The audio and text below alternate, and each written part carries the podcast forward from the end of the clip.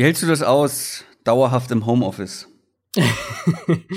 ja, ähm, also ich, ich weiß, ich verstehe, dass das nicht für jeden was ist, ehrlich gesagt, aber für mich ist es halt echt so, wenn ich, wenn ich am Arbeiten bin, dann habe ich am liebsten meine Ruhe. Deswegen ähm, saß ich auch oft halt im Büro, wenn ich so jemand, der dann im Büro oft mit den fetten Kopfhörern auf da sitzt und möglichst wenig versucht, möglichst jedes Meeting zu vermeiden und, äh, und irgendwie seine Arbeit zu machen. Deswegen ähm, fällt es mir nicht so schwer, muss ich sagen.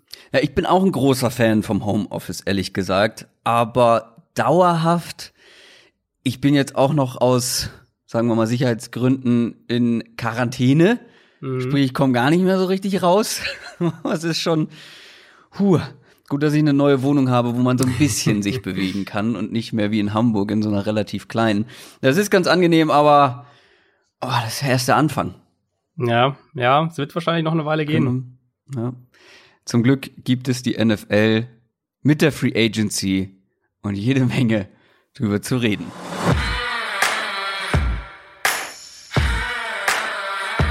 Down, Set, Talk. Der Football-Podcast mit Adrian Franke und Christoph Kröger.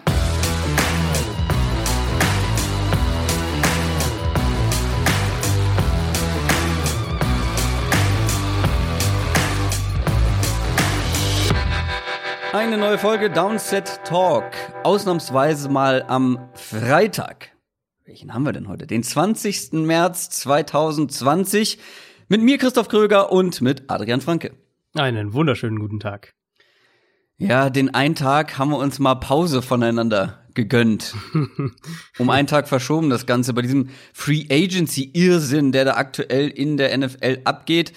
Es ist wirklich vor allem für uns, also du bist ja dann hauptsächlich NFL-Redakteur, aber für mich als Sportredakteur sozusagen echt eine ganz gute Abwechslung, weil ansonsten wegen des Coronavirus nicht viel passiert. Um genau zu ja, sein, ja. fast gar nichts in der Sportwelt.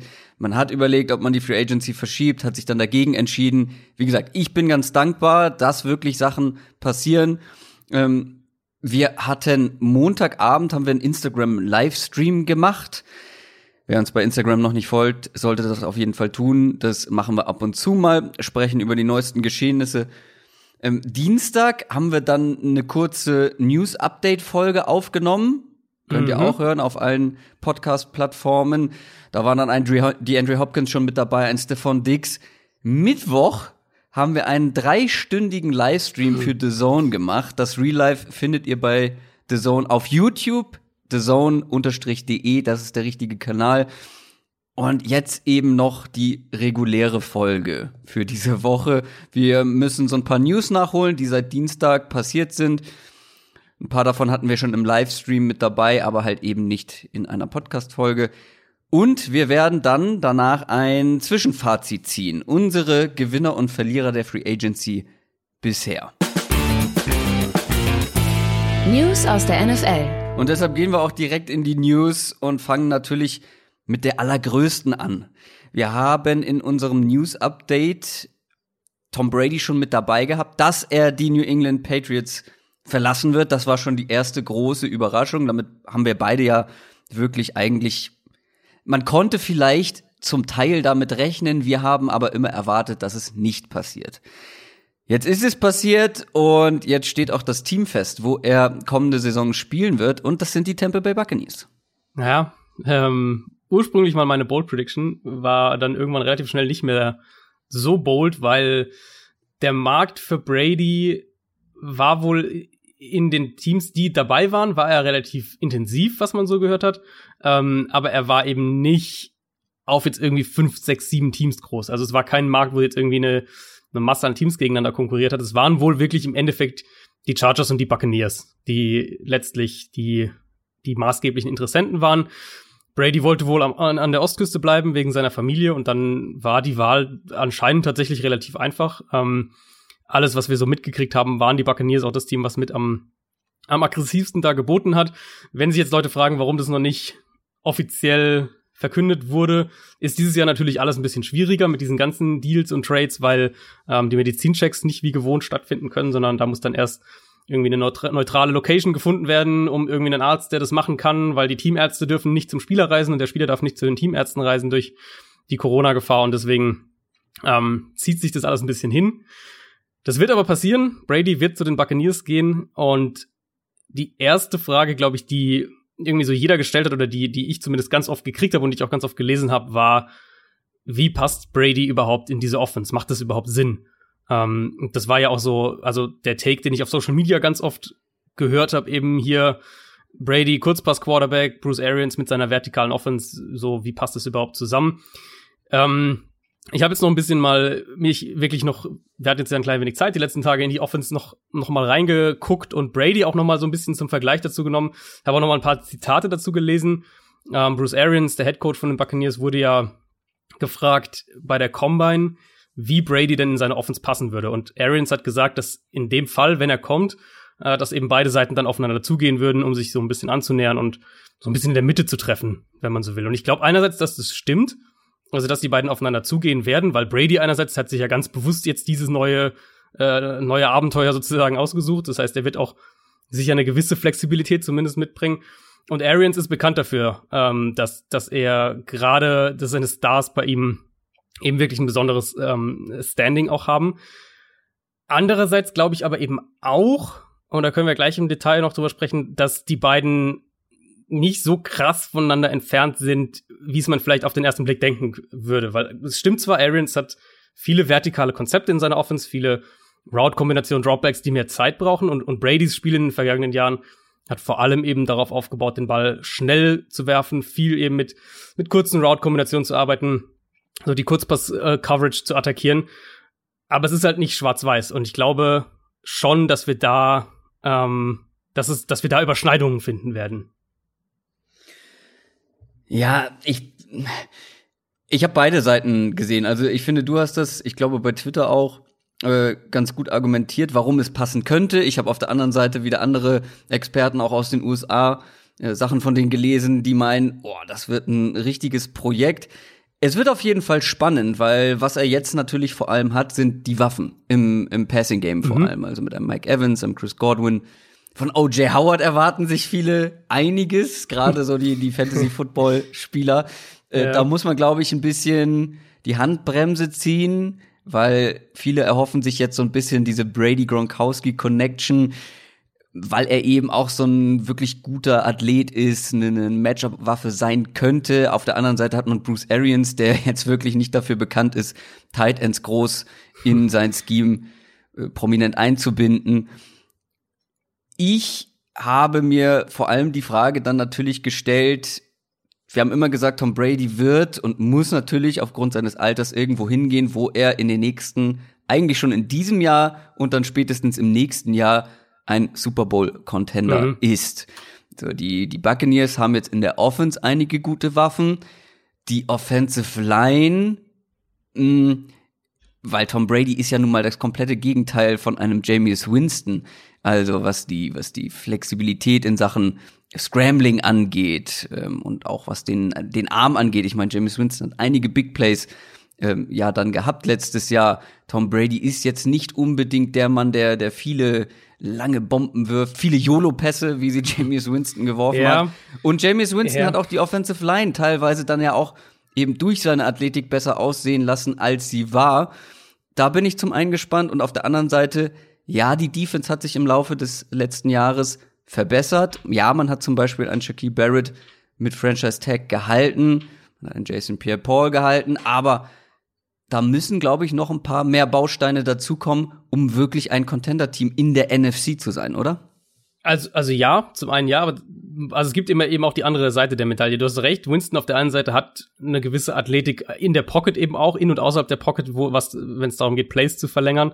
Ähm, das führt einerseits zu Big Plays, auf der anderen Seite führt es eben auch dazu, dass er den Ball oft länger hält als gut wäre und die Offensive Line dann wiederum auch schlecht aussehen lässt, weil er halt aus einem irgendwie Fünf-Step Dropback, äh, wo der Ball irgendwie eigentlich nach 2,8 Sekunden raus soll oder was auch immer, ähm, halt nach 3,9 Sekunden den Ball immer noch hat und die O-Line halt ganz woanders hin blockt und Winston ist auf der rechten Seite, sollte aber eigentlich in der Mitte sein und so weiter und so fort. Ähm, und die Idee eben, und ich glaube, das ist so ein bisschen dieses, äh, dieses Schwarz-Weiß denken, was teilweise so ein bisschen rumgeht, eben die Idee, von der muss man sich lösen, dass Arians irgendwie den Ball dauernd 30, 40 Yards tief werfen lassen will. Das ist, ja, ja, klar.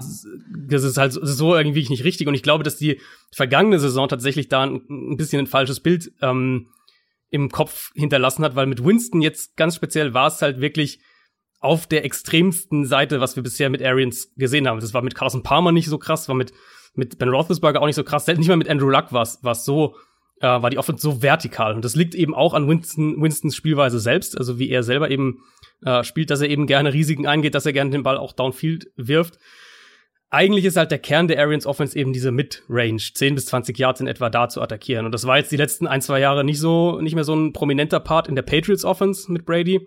Ähm, aber als er eben noch Gronkowski hatte und Brandon Cooks hatte, mhm. da war die Offense auch deutlich vertikaler und Brady ja, ja. war jetzt nicht auf dem Winston-Level natürlich, aber er war halt schon noch so im oberen Drittel grob, was so, was so Tage tiefer und solche Sachen angeht, also wie weit ähm, er den Ball wirft. Und es gibt auch andere Überschneidungen. Arians zum Beispiel nutzt viel Motion, ähm, nutzt auch viele Empty Sets. Das wird beides Brady, kennt er sehr, sehr gut und wird da auch viel, äh, glaube ich, anknüpfen können. Auch so No-Huddle-Ansätze und Option Routes, solche Geschichten kommen auch in beiden, sind auch beide ähm, Fans davon. Also ich glaube, da sind schon die, die, die Überschneidungen da. Was du jetzt gesagt hast, ist richtig Upgrades, rechte Seite der Offensive Line. Bleibt für mich das Thema, hatten wir ähm, bei den Buccaneers selbst vor Brady bei den, bei den Team Needs als relativ klare Baustelle ausgemacht. Ähm, also Right Tackle auf jeden Fall und für mich sollte man auch über Right Guard ähm, nachdenken. Jetzt die Frage, ob man das in der Free Agency findet, aber die Buccaneers haben ja auch einen Erstrunden-Pick, den können sie ja auch für mhm. zum Beispiel einen Tackle verwenden. Also das wäre jetzt so mein erster Ansatz und dann gibt's ja auch sonst äh, gibt's ja sonst auch allerhand Gerüchte eben, ähm, ja. dass Spieler jetzt zu den Tampa Bay Buccaneers kommen wollen, weil eben Brady da ist und Todd Gurley wird jetzt, wird, gibt's Gerüchte und äh, Melvin Gordon gibt's jetzt Gerüchte. Also da, wir sind sicher noch nicht fertig, was diese Offseason in Tampa Bay angeht. Ja, auf jeden Fall schlagartig eines der spannendsten Projekte der ganzen Liga. Du hast es schon mhm. angedeutet, dass äh, tatsächlich jetzt, es, es ist ja ein viel reizvollerer Spot für viele Spieler als vorher. Ähm, genau. Durch eben ja. einen Tom Brady und diese ganze Connection. Bruce Arians, du hast gerade die Quarterbacks erwähnt, mit denen er schon zusammengearbeitet hat. Ja. Das ist absoluter Wahnsinn. Der hat mit, ja. ähm, wie gesagt, was hast du gesagt? Big Ben, Andrew Luck, äh, Carson, Carson Palmer, Palmer, und jetzt Tom Brady. Genau. Also da sind schon ein paar der, der größten irgendwie mit dabei. Running Back hast du jetzt schon angedeutet, ist eines der wenigen Teams, wo ich einen klaren Need auf Running Back sehe mhm. und ich glaube, fast da wird einzige, man noch, ne? eigentlich ja, also fast, was Starting Running Back angeht, eigentlich mhm. fast das einzige. Na gut, ja, ich sehe da noch ein, zwei andere ähm, aber ja, klar, für so ein, wo es wirklich so den klaren Need gibt, auch für einen Three-Down-Back mhm. zum Beispiel. Da du, ja, genau. Ja. Ähm, da stimme ich zu und deswegen kann ich mir vorstellen, dass ein Melvin Gordon hier auch eine große Rolle spielt. Todd mhm. Gurley kommen wir auch noch in den News zu. Ähm, ja, ähm, wurde entlassen, aber dazu gleich. Lass uns kurz noch über die Patriots sprechen, mhm. die ja, das ist ja die andere Seite der Medaille. Die haben jetzt ihre Gesicht der letzten 20 Jahre verloren, ihren Quarterback. Ja, ja und da habe ich mich gefragt, ist das die Wertschätzung, die sich viele Fans erhofft haben von den Patriots für einen Tom Brady, der wirklich über hm. Jahre halt in, hinweg hm, das Gesicht der Franchise war und äh, das Aushängeschild?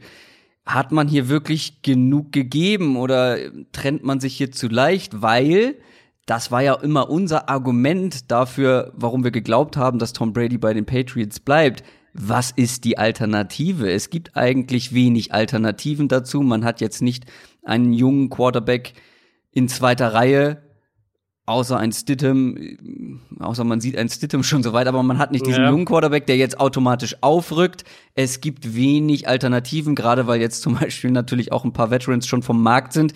Mhm. Das wird ganz spannend, was die Patriots jetzt machen, weil es kann in beide Richtungen geben. Sagt man jetzt, okay, wir haben hier noch vor allem in der Defense ein paar sehr gute Leute, greifen wir jetzt noch mal an, versuchen wir irgendwie einen Veteran Quarterback, kommen wir auch noch später drauf. Es gibt ja noch ein paar, die jetzt äh, auf der Suche sind.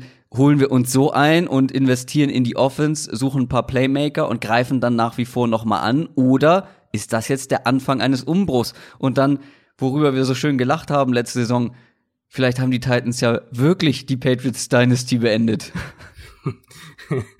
Also, was die Wertschätzung, glaube ich, angeht, muss man es wahrscheinlich aus einer anderen Perspektive sehen. Natürlich die Patriots-Fans hätten am liebsten gehabt, dass sie Brady halt irgendwie 35 Millionen geben und ihn da, da so dazu bewegen zu bleiben.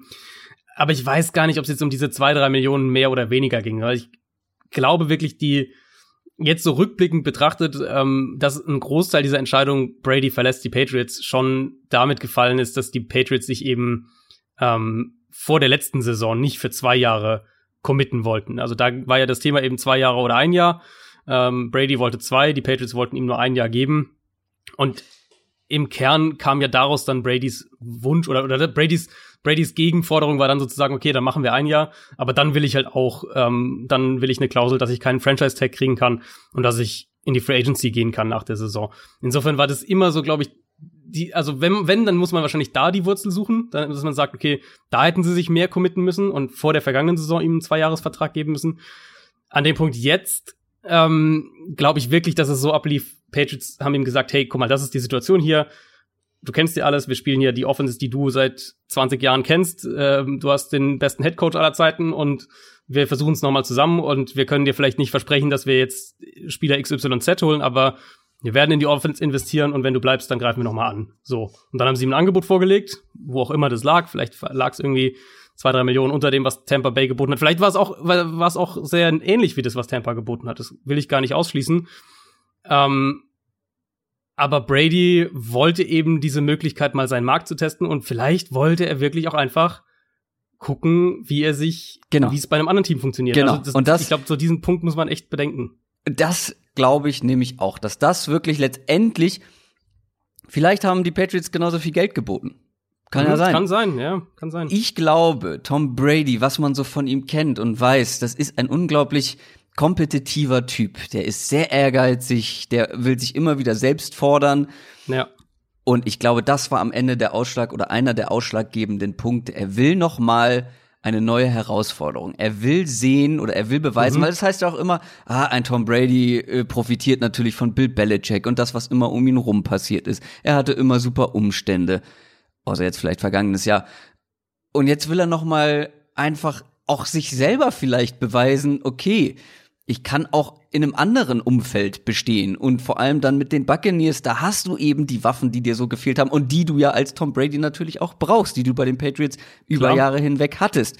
Ja. Und ich glaube, dass das wirklich mit seinem Ehrgeiz, mit seinem, mit seinem, ich sag mal, Feuer, also dieser Typ hat finde ich, ein unglaublich kompetitives Feuer in mhm. sich, jedes Jahr über jetzt 20 Jahre immer wieder so anzugreifen und immer hungrig zu bleiben. Der Typ hat sechs Ringe gewonnen. Ja, Manche verlieren ja. den Ehrgeiz schon nach, keine Ahnung, einem, zwei, was weiß ich, an irgendeinem Punkt in der Karriere. Der Typ ist 42 und ist immer noch heiß und will immer noch sich fordern und ich glaube, diese Herausforderung mit Bruce Arians, der ja wirklich so als Quarterback-Flüsterer auch gilt, mit den Waffen, so ein Projekt, das hat ihn, glaube ich, auch dann zu sehr gereizt, um dann irgendwie noch mal bei den Patriots ja. zu bleiben. Ja, glaube ich. Also, das ist ein, das ist ein ganz wichtiger Faktor, glaube ich, in dem ganzen Szenario. Was ist denn dein Gefühl für die Patriots? Also alles, was ich jetzt gelesen habe und, und mitkrieg im Moment, ähm, also Punkt eins, es wird jetzt keine teure Lösung geben. Es wird jetzt nicht irgendwie so plötzlich hier der Mega-Trade für sonst wen präsentiert. Ähm, viele der Patriots Speedwriter, die auch in meinen Augen ziemlich gut informiert sind, was die Patriots angeht, die vermuten oder spekulieren, dass eben eher so ein Veteran-Backup-Typ kommt erstmal. Und ähm, Joe Flacco. Jared Stidham, vielleicht Joe Flacco, äh, vielleicht auch eher sowas wie Brian Hoyer zurückholen, irgendwie sowas, keine Ahnung. Hm. Ähm, und Jared Stidham halt erstmal eine Chance bekommt und dann man schaut, wie es funktioniert und vielleicht draftet man noch einen in der dritten Runde oder sowas und hat dann so ein bisschen mal so eine Saison Quarterback-Karussell internes. Ähm, es sei denn natürlich, Stidham schlägt voll ein, kann natürlich auch passieren. Weil ich, also ich glaube halt nicht, dass sie James Winston holen, auch wenn ich den sehr gerne in New England sehen würde.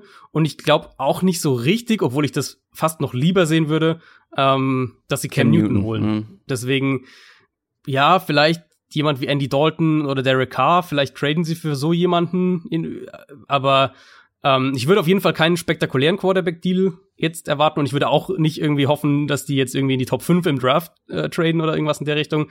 Also ich glaube eher, wir werden auf Quarterback einen, ähm, einen konservativen Ansatz für die nächste Saison sehen. Und was darüber hinaus passiert, ist natürlich eine andere Geschichte. Ja, ich bin da auch noch ganz, ich kann es noch überhaupt nicht greifen. Ich habe auch überlegt, was würde ich machen. Ich glaube, dass du hier schon, wenn wir uns überlegen, wie die Offense letztes Jahr aussah und für jemanden wie Tom Brady schon unglaublich schwer zu Mhm. spielen war und da jetzt auch noch nicht so wahnsinnig viel passiert ist, äh, außer dass man vielleicht einen Joey Thuney gehalten hat, das macht natürlich, es gibt der Line Stabilität, beziehungsweise ein wichtiger Faktor in dieser Line bleibt halt weiterhin da, aber ja, also ich würde schon irgendwie versuchen, einen zu draften. Das Problem dieses Jahr im Draft ist, bis auf die Top 2 hast du ja eigentlich nur Projekte dabei. Aber ich glaube, die Patriots sind jetzt in einem Stadium, wo sie ein Projekt angehen können. Deswegen würde ich da schon zum Teil zustimmen oder, oder das auch vermuten, dass sie sich jetzt eben ein, ja, so ein, wie du es genannt hast, High-End-Backup-Quarterback irgendwie holen. Mhm. Aber ich glaube nicht, dass sie dann erst in der dritten Runde aktiv werden, sondern vielleicht tatsächlich mit dem ersten Pick bereits. In der ersten Also, Runde. Dann, Mhm. Vielleicht Okay. sogar ein Stückchen hochgehen. Das wäre so ein Szenario, Ja, was ich, äh, was ich nachvollziehen könnte, weil es gibt ja, ähm, wenn du Glück hast und mm, je nachdem, wie der Draft fällt, gibt's ja vielleicht einen von einem, ja, Justin Herbert vielleicht eher nicht, aber ein, ein Love, ein, ein Jalen Hurts vielleicht sogar, äh, den wird's da auf jeden Fall noch geben. Jake Fromm wäre auch so ein. Jake Fromm, klar, das wäre auch so ein äh, ähnlicher Spielertyp, ja. Ähm, Mhm. Äh, so, ein, so ein einer, der wenig Risiko eingeht. Also sowas Aber könnte ich auch, mir also schon eher, eher vorstellen. Draft würde ich auch eher Draft als jetzt Newton, Winston, Ja. Dalton. Ja, das würde mich irgendwie schon überraschen. Mhm. Also ich Okay. glaube eher dieses, okay, wir versuchen jetzt mit einem jungen Quarterback den aufzubauen, gucken, was wir in ihm haben, so ein Projekt-Quarterback. Ähm, und dann halt eben noch die sichere Option dazu. Ja. Mhm. Ja, könnte ich Aber könnte ich dritte auch Runde oder so, glaube ich, äh, so lange werden sie nicht warten. Mhm, das ist, der Draft wird echt spannend. Ja. Jared Stidham habe ich gerade noch mal geguckt, war tatsächlich mein Nummer 8 Quarterback letztes Jahr. Ich glaube, bei mir war echt, war sogar nur 10 oder so. Ich war nicht Aber so bei ein dir war er Fan. gar nicht drin, oder? Oder sogar 11, also war nicht eine Top 10. Also ich war auf jeden Fall nicht so ein Fan von dem, was ich von ihm äh, im College gesehen hatte. Aber die, also ihn- alles, was wir aus den Patriots gehört haben, war echt äh, sehr, auch Ja. von den Reportern war sehr, sehr positiv vom Training und so weiter. Ich habe ich hab gerade das noch mal aufgerufen, was ich mir notiert habe. Das klingt ein bisschen wie Jake Fromm dieses Jahr. Also einer, der wirklich im, im Konstrukt richtig gut funktioniert, wenn er seine klaren Reads hat und so weiter. Aber dann, Mhm. wenn alles, was über die, über die Struktur hinausgeht, wenn es ans Improvisieren geht, wurde es dann meistens Mhm. wild und nicht mehr ganz so gut. Ich bin sehr gespannt, was die Patriots machen. Lass uns weitermachen. Mit den News kommen wir zu den Philadelphia Eagles, die noch vor ein paar Tagen von uns kritisiert wurden für ihre Free Agency Strategie, aber jetzt haben sie zumindest eine, wenn nicht den Need in ihrem Team adressiert, die Cornerback Position und haben für Darius Slay von den Lions getradet. Ja, das war ja das Thema, was irgendwie so rumging, nachdem sie die Position zuerst ignoriert haben und die Top Free Agents äh, auf Cornerback sind einer nach dem anderen vom Board gegangen. Ähm, Slay war eben immer der, der noch so verfügbar sozusagen ist, wenn man ihn halt per Trade holen kann. Das ist ein sehr guter Cornerback. Ähm, der kommt für einen Dritt- und Fünftrunden-Pick. Äh, die, die Lions haben äh, jetzt natürlich einiges an Pick-Kapital, da können wir gleich noch kurz drauf kommen. Also er kommt für einen Dritt- und Fünftrunden-Pick, bekommt eben obendrauf noch einen, einen ziemlich ordentlichen Vertrag dazu mit drei Jahren 50 Millionen, davon 30 Millionen garantiert. Ähm, genau den Vertrag wollten die Lions ihm halt nicht geben, deswegen haben sie ihn jetzt getradet. Ähm, also Darius Slay, wie gesagt, ein sehr guter Cornerback und das halt seit Jahren, relativ konstant. Er war jetzt selten irgendwie wirklich, oder vielleicht sogar nie, war ein Top 5 Quarterback, äh, Top 5 Cornerback, aber eben über einen ganz langen Zeitraum Top 10 Cornerback. Mhm. Ich glaube, so kann man ihn vielleicht am ehesten beschreiben. Letztes Jahr dann so einen leichten Drop-off gehabt, aber das würde ich auch zum Teil zumindest an die Lions Defense insgesamt ähm, oder die Schuld bei der Lions Defense insgesamt suchen, einfach weil die überhaupt keinen Pass Rush hatten und irre viel von ihren Cornerbacks verlangt haben. Die Eagles Perspektive dazu, finde ich, sieht jetzt richtig, richtig gut aus, weil die haben ihre größte Baustelle natürlich mit jetzt einer sehr guten, mit einer sehr guten Lösung, finde ich, geschlossen. Ja. Byron Jones oder sowas hätte mir noch besser gefallen, aber es ist eine sehr gute Lösung. Ähm, jetzt kann man eben das ganze Verhältnis sozusagen in der Secondary anpassen, weil Darius Slay wird dabei helfen, dass eben auch der Nummer zwei und Nummer drei Cornerback, wer auch immer das wird, vielleicht holen sie da ja sogar noch jemanden oder draften jemanden hoch, ähm, dass die halt entlastet werden. Das heißt, du hast so dieses ganze Konstrukt wird besser funktionieren und das war mit Abstand die größte Baustelle. Also wir haben bei den Eagles natürlich auch Wide Receiver, aber sie mussten einen Nummer 1 Cornerback holen. Und mhm. den haben sie, glaube ich, auch wenn Darius Slay für mich eben eher so ein mit-Tier Nummer 1 Cornerback ist, aber den haben sie trotzdem jetzt gefunden. Ja, wir haben sie kritisiert, weil sie halt ähm, ja vorher Entscheidungen getroffen haben, die wir nicht so richtig nachvollziehen konnten. Und danach gab es noch eine, die jetzt eine Position betrifft, wo wir nicht unbedingt den Need gesehen mhm. haben. Denn sie ja. haben auch einen Jaron Hargrave geholt. Genau, und da war ja dann der erste Gedanke echt so, oder das war zumindest mein erster Gedanke, ob das jetzt so die richtige Priorisierung ist, dass die Eagles mhm. schon wieder in die Defensive Line investieren. Ähm, klar, so hatten die Eagles ihre Defense die letzten Jahre immer zusammengestellt, eben mit einer sehr tiefen, einer sehr individuell stark besetzten Defensive Line. Ähm, darauf hat auch ganz viel aufgebaut, was die, was die vom Scheme her gemacht haben. Aber man muss ja auch klar sagen, das hat die letzten zwei Jahre halt nicht funktioniert, eben weil die Secondary dann so anfällig geworden ist, dass es einfach ähm, und, und sie auch vom Scheme her dann keine Antworten oder keine Anpassungen gefunden haben, um das auszugleichen, mhm. ähm, dass eben auch eine sehr gute Defensive Line, die sie ja immer noch hatten, also die Defensive Line der Eagles letztes Jahr war ja immer noch sehr gut, dass die halt nicht mehr gereicht hat. Wenn ganz platt gesagt, du kannst halt gar nicht dann teilweise so schnell äh, zum Quarterback kommen, wenn die Coverage halt so anfällig ist. Jetzt haben sie mit Javon Hargrave einen super Interior Lineman geholt, der, glaube ich, auch sehr gut neben Fletcher Cox funktionieren wird. Ähm, und haben aber eben dazu den Nummer 1 Cornerback geholt. Und deswegen erwarte ich eigentlich von der Eagles Defense einen, einen, einen ordentlichen Schritt nach vorne. Also sie haben jetzt wieder diese extrem tiefe Defensive Line. Mhm. Sie haben immer noch auch noch einen Malik Jackson zum Beispiel, äh, den sie ja letztes Jahr geholt hatten. Ähm, dazu eben außen Graham und, und Derek Barnett und dazu jetzt eben eine verbesserte Secondary. Klar, es gibt noch andere Baustellen. Sie haben ja zum Beispiel Malcolm Jenkins gehen lassen, den Safety. Das heißt, da wird sicher auch noch irgendwas passieren auf Safety. Aber in der Summe sollte diese Defense eigentlich einen ordentlichen Schritt nach vorne machen. Wir kommen später noch zu den Los Angeles Rams im Detail, aber mhm. eine News dürfen wir natürlich hier nicht auslassen und das ist die, dass sie ihren, ich sage es ganz bewusst, Star Running Back entlassen haben. Todd Gurley. Face, Face of the Franchise, wie Ian Rappaport es in seinem Tweet ähm, bezeichnet hat. Äh, ja, wieso haben sie das gestern gemacht? Es gab eine Deadline gestern Abend, also Donnerstagabend um 21 Uhr unserer Zeit. Wenn er da noch bei den Rams unter Vertrag gewesen wäre, dann wären, ähm, ich glaube, insgesamt 13 Millionen Dollar zum Teil für dieses Jahr und zum Teil schon für nächstes Jahr voll garantiert gewesen. Deswegen eben kam sie jetzt zu dieser Entscheidung. Und die Rams haben offensichtlich versucht, die letzten Tage einen Trade-Partner zu finden, haben keinen gefunden, der ihnen der, der Gurley mit diesem Vertrag ähm, holen wollte. Ich glaube, hier muss man auch wirklich auf die auf die besonderen Umstände eben durch Corona hinweisen, weil Teams aktuell ja nun mal nicht direkt Medizinchecks durchführen können. Und bei Gurley wäre das logischerweise definitiv ein großes Thema gewesen, der Medizincheck. Ähm, was bedeutet das für die Rams? Für die Rams erstmal jetzt ganz konkret bis zu 20 Millionen Dollar Dead Cap. Ähm, der kann noch etwas runtergehen, wenn er anderswo unterschreibt, weil es bei bei einem Teil von dem, was von dem Geld ist, äh, gibt es diese sogenannte Offset Language. Also wenn er anderswo jetzt für vier Millionen unterschreibt, dann würden die vier Millionen sozusagen den Rams, äh, würden die, die Rams müssten dann diese vier Millionen nicht bezahlen, dann wären wir von 20 auf 16 runter. Also zum Teil könnten, wird da noch was weggehen, aber bis zu 20 Millionen eben ähm, Dead Cap. Das heißt, die zahlen ihm sozusagen mehr dieses Jahr dafür, als sie ihm bezahlt hätten, wenn er im Kader geblieben wäre. Der Gedankengang dahinter ist natürlich, dass sie den Value eben offensichtlich nicht gesehen haben, ihm jetzt noch mal 17 Millionen für eine Saison zu bezahlen und dann noch mal nächstes Jahr, äh, ich glaube, an die 10 Millionen Dead Cap, wenn sie ihn dann halt entlassen hätten. Das macht die Situation für die Rams natürlich jetzt nicht gerade leichter.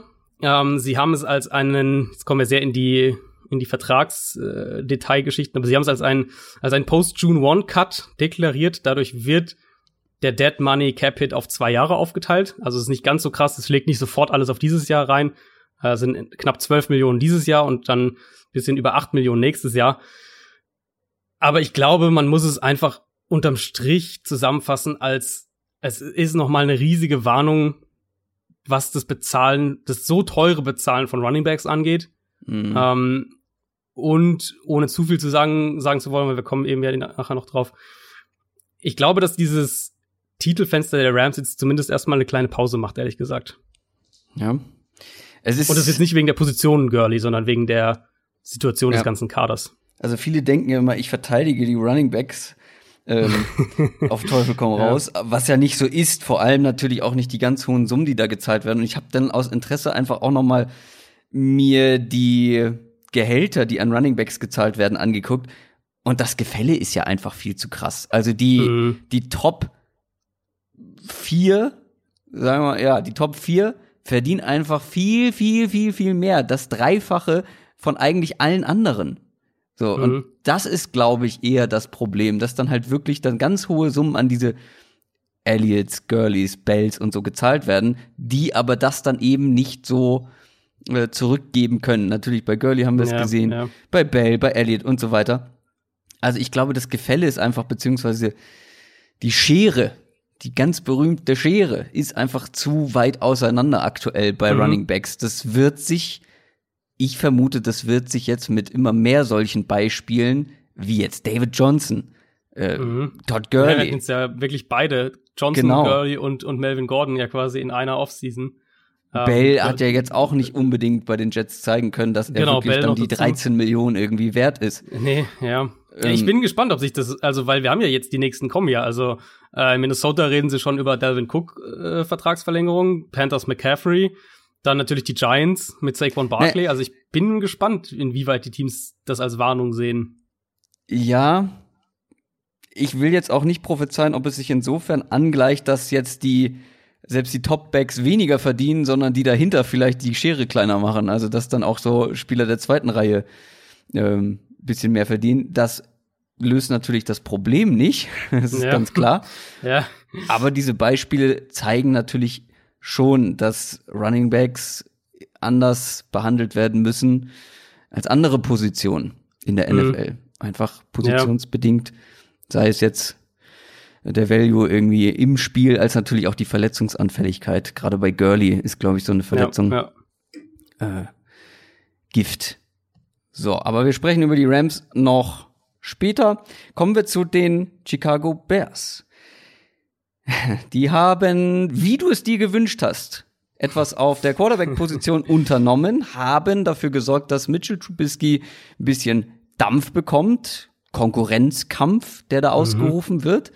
Ich könnte mir aber vorstellen, dass du mit der Lösung, nämlich ein Trade für Nick Foles von den Jaguars, nicht ganz so zufrieden bist.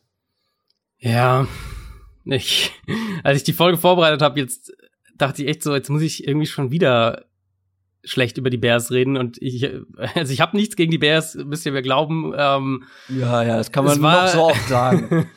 ja, also es war relativ schnell bekannt, dass sie was auf Quarterback machen würden. Das war eigentlich schon am, am Sonntag, Montag war das schon bekannt. Dann gingen halt so ein paar Namen rum. Ähm, Bridgewater hat da mal kursiert, dann eben Foles, Dalton waren sie wohl auch mal in Gesprächen für einen Trade. Ehrlicherweise ist Nick Foles für mich so ziemlich die schlechteste Lösung, die sie unter den verfügbaren Lösungen, die sie hätten sich holen können. Oh, gut, Bridgewater, der wurde dann letztlich zu teuer, kommen wir ja gleich noch dazu, bei dem, was der in Carolina bekommt, aber dann hätte ich halt eben eher versucht, zum Beispiel was mit Cam Newton zu machen. Oder wenn sie da jetzt wegen gesundheitliche Sorgen haben, dann halt dann lieber noch kurz abwarten. Also für Nick Foles traden, das kannst du auch noch in zwei Wochen. Dann versuchst du halt irgendwie jetzt einen einen dieser, dieser neutralen Medizin-Check-Spots irgendwie zu fixen und Cam Newton da mal untersuchen zu lassen. Ähm, dann lieber noch warten und alle Optionen richtig abwägen. Ich hätte wesentlich eher für Dalton getradet als für Nick Foles. Und ich hätte auch für, für wahrscheinlich deutlich weniger Geld als das, was sie jetzt Foles bezahlen müssen, ähm, und, und ohne eben noch Trade-Kapital, also Draft-Trade-Kapital aufgeben zu müssen, hätte ich mir dann eher einen James Winston geholt, der für mich vom Spielertyp her gar nicht so weit weg ist von, von ähm, Nick Foles, von was die Inkonstanz angeht und eben die, die Highs und die Lows sozusagen. Und ich, ja, also für mich ist Foles tatsächlich die, die im Vakuum betrachtet die schlechteste Alternativlösung. Besser als nichts zu machen, aber immer noch die schlechteste Lösung. Und es gibt klar, es gibt die Connections zwischen Foles und dem Bears Trainerstab, allen voran ja äh, Matt Nagy, der Head Coach, die waren beide zusammen 2016 in Kansas City. Ähm, und das sollte vielleicht noch klar sein, also nicht, dass es falsch rüberkommt. Foles ist ein Upgrade gegenüber Mitch Trubisky. Ja, das wollte ich, ich wollte gerade noch fragen. ja, nee, das ja, aber und aber das ist der zentrale Part eben für mich. Er ist halt kein Upgrade in einem Ausmaß, nee. dass es die Bears signifikant nach vorne bringt. Vor und allem Prinzip, sind ja. die beiden ja, das ist ja eine Kopie, der eine ist eine Kopie des anderen, weil das Problem von beiden ist Konstanz. So, beide mhm. sind in der Lage, richtig gutes Spiel zu machen oder richtig gute Drives. Fangen wir erstmal klein an, äh, vor allem bei Mitch Trubisky. Beide sind dazu in der Lage. Vor allem ein Nick Foles ist in der Lage, absolutes Top-Level zu spielen. Genau, aber genau, Foles hat definitiv die höheren, die höheren Highs als äh, Trubisky. Genau, aber trotzdem kann ein Nick Foles wir haben es gerade bei den Jaguars letztes Jahr auch wieder gesehen, ja, ja. ist auch in der Lage, unter nicht ganz den optimalen Umständen, die er zum Beispiel bei den Eagles ja durchaus vorgefunden hat, dann auch wirklich einige sehr lowe Lows dabei zu haben. Ich habe mir genau das aufgeschrieben. Man kann hier eigentlich unsere Free Agency Folgen vom letzten Jahr einfach noch mal irgendwie einspielen, wo wir wo wir viel Kritik haben, halt, bekommen haben dafür, dass wir Nick Foles immer wieder ja. als inkonstanten ja. Quarterback bezeichnet haben. Aber ich finde, wir haben, wir die haben Saison genau das genau ja was passiert ist. Wir haben sehr genau das eigentlich quasi davor gewarnt, dass er dass er ähm, dass es inkonstant ist, dass man ihn nicht zu teuer bezahlen sollte. Dann haben wir die Jaguars auch kritisiert.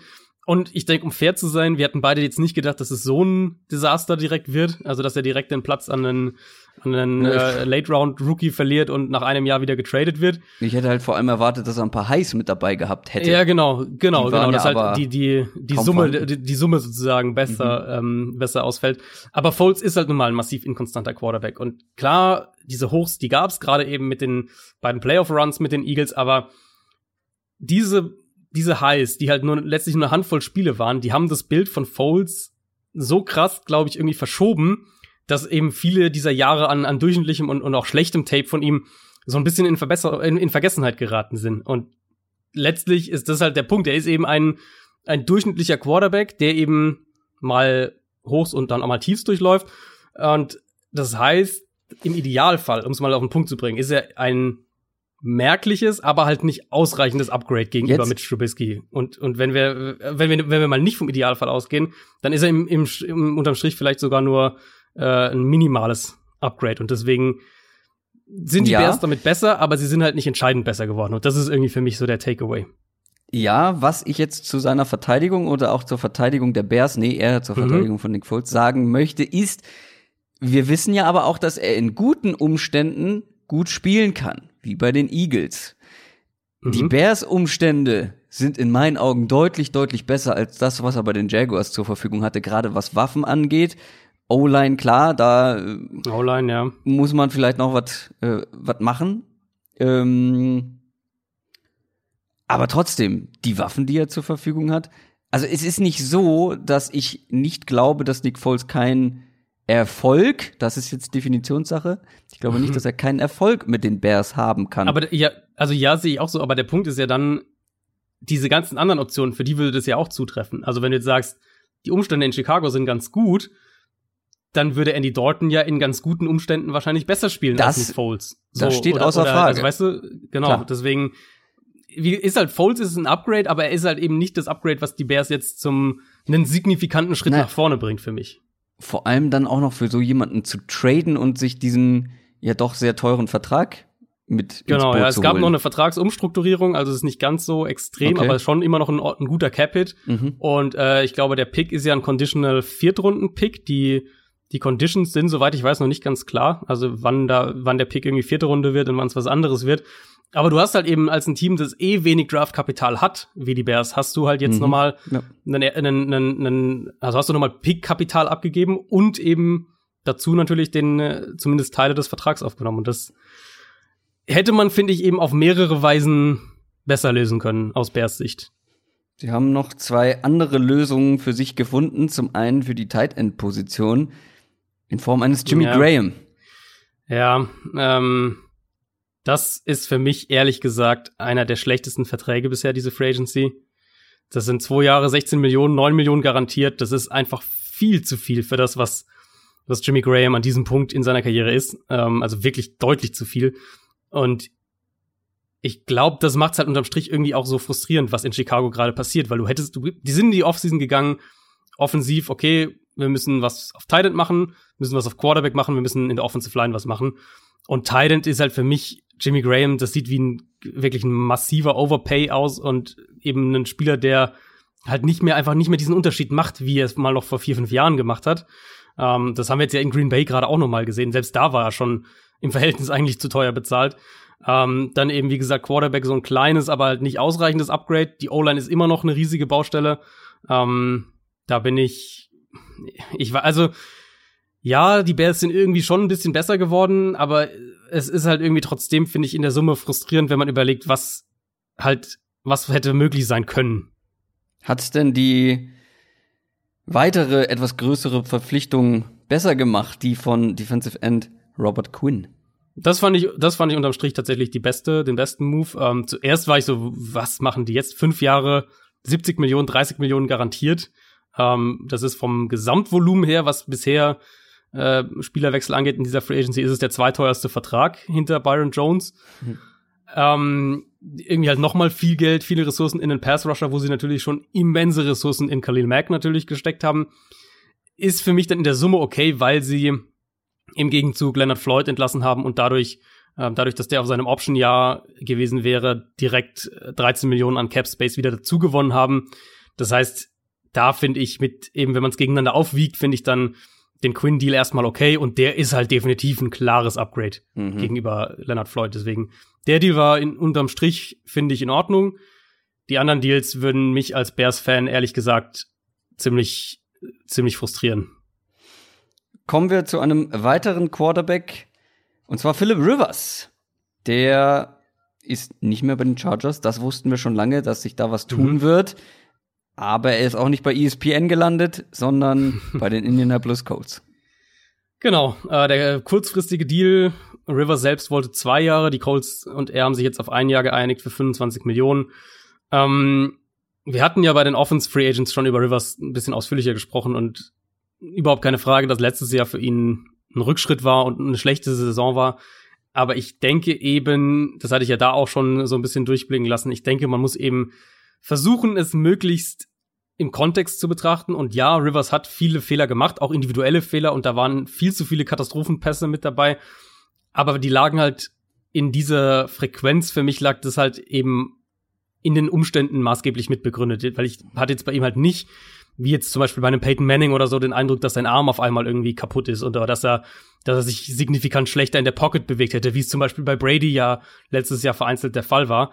Ähm, ich glaube, und das ist nur jetzt meine Theorie, gemessen eben an dem, was ich gesehen habe, aber ich glaube, dass der, der Pressure hinter einer wirklich üblen Offensive Line einfach zu groß wurde irgendwann. Und klar, Rivers hat jetzt nie, also zumindest mal in den letzten acht, acht, neun, zehn Jahren, hatte der nie eine gute, eine wirklich gute Offensive Line vor sich. Aber letztes Jahr war ja schon vor der Saison echt so die, waren die Alarm-Sirenen so ein bisschen an und dann haben sie ihre beiden besten Offensive Linemen noch verloren mit Russell Okung und Mike Pouncey. Und genauso sah das dann halt auch, äh, sah das dann halt auch aus. Und wenn Rivers eben unter Druck geraten ist, ohne dass er geblitzt wurde, und das war halt nun mal dann ziemlich oft der Fall, dann kam echt auch ein Großteil dieser, ähm, dieser wirklich gravierenden Fehler. Und weil es bei ihm diesen enorm physischen Einbruch jetzt nicht gab, wo ich jetzt sagen würde, das wird wirklich noch ein schlimmes Problem und da, ähm, der kann eigentlich nicht mehr spielen, denke ich eben, dass er unter besseren Umständen auch noch mal eine gute Saison im Tank hat. Und auf die äh, auf die spekulieren die Colts jetzt offensichtlich mit dem, mhm. mit dem Einjahresvertrag, um eben jetzt nochmal oder, oder um jetzt ein, ein kurzfristiges Titelfenster mal aufzumachen. Auf der einen Seite finde ich es gut, dass die Colts jetzt auf Grundlage, auf Grundlage ihres guten jungen Gerüstes investieren. Ich weiß noch nicht, ob ich der ganz große Fan von den bisher getätigten Moves bin. Insofern, dass mhm. man wirklich ja sehr all in geht mit einem First Round Pit, äh, Pick äh, für DeForest Buckner von den 49ers, ja, ja. was wirklich auch ein hoher Pick war, mit diesem einen mhm. Jahr für Philip Rivers. Sprich, was ist nach kommender Saison? Der Rest des Teams ist jung und talentiert. Hängt man dann noch ein Jahr dran, je nachdem, wie es läuft. Ähm, plus, sie haben halt eben noch andere Baustellen. Also für mich ist ja. das noch kein Team. Ja, All-In klingt jetzt immer so, okay, wir greifen jetzt an, um irgendwie Super Bowl-Contender zu sein für mich ist das, selbst wenn Philip Rivers hinter der Line wirklich eine gute Saison spielt, noch kein Contender-Team. Also, der muss ja dann Andrew Luck Bestform-Phasen mhm. haben mhm. oder erreichen können. Also in der Defense, ja, DeForest Buckner ist ein super Upgrade, auch wenn es teuer war. Da fehlen vielleicht dann noch ein paar Playmakers und ein paar, ein paar High-End-Spieler. Und in der Offense ebenso. Also bis auf T.Y. Hilton ist das ja, Receiving Core sehr überschaubar, gerade jetzt ohne einen Eric Ebron hat man nur noch Jack Doyle auf Tight End. Also da fehlt noch einiges bei den Colts. Ja, überhaupt keine Frage. Und ich glaube auch ehrlich gesagt, dass das kommen wird. Es ist ja jetzt schon für Colts Sicht, wenn wir, wenn wir ähm, mal die vergangenen Offseasons unter dem Regime anschauen, ist es ja schon ungewöhnlich aggressiv, wie sie jetzt vorgehen.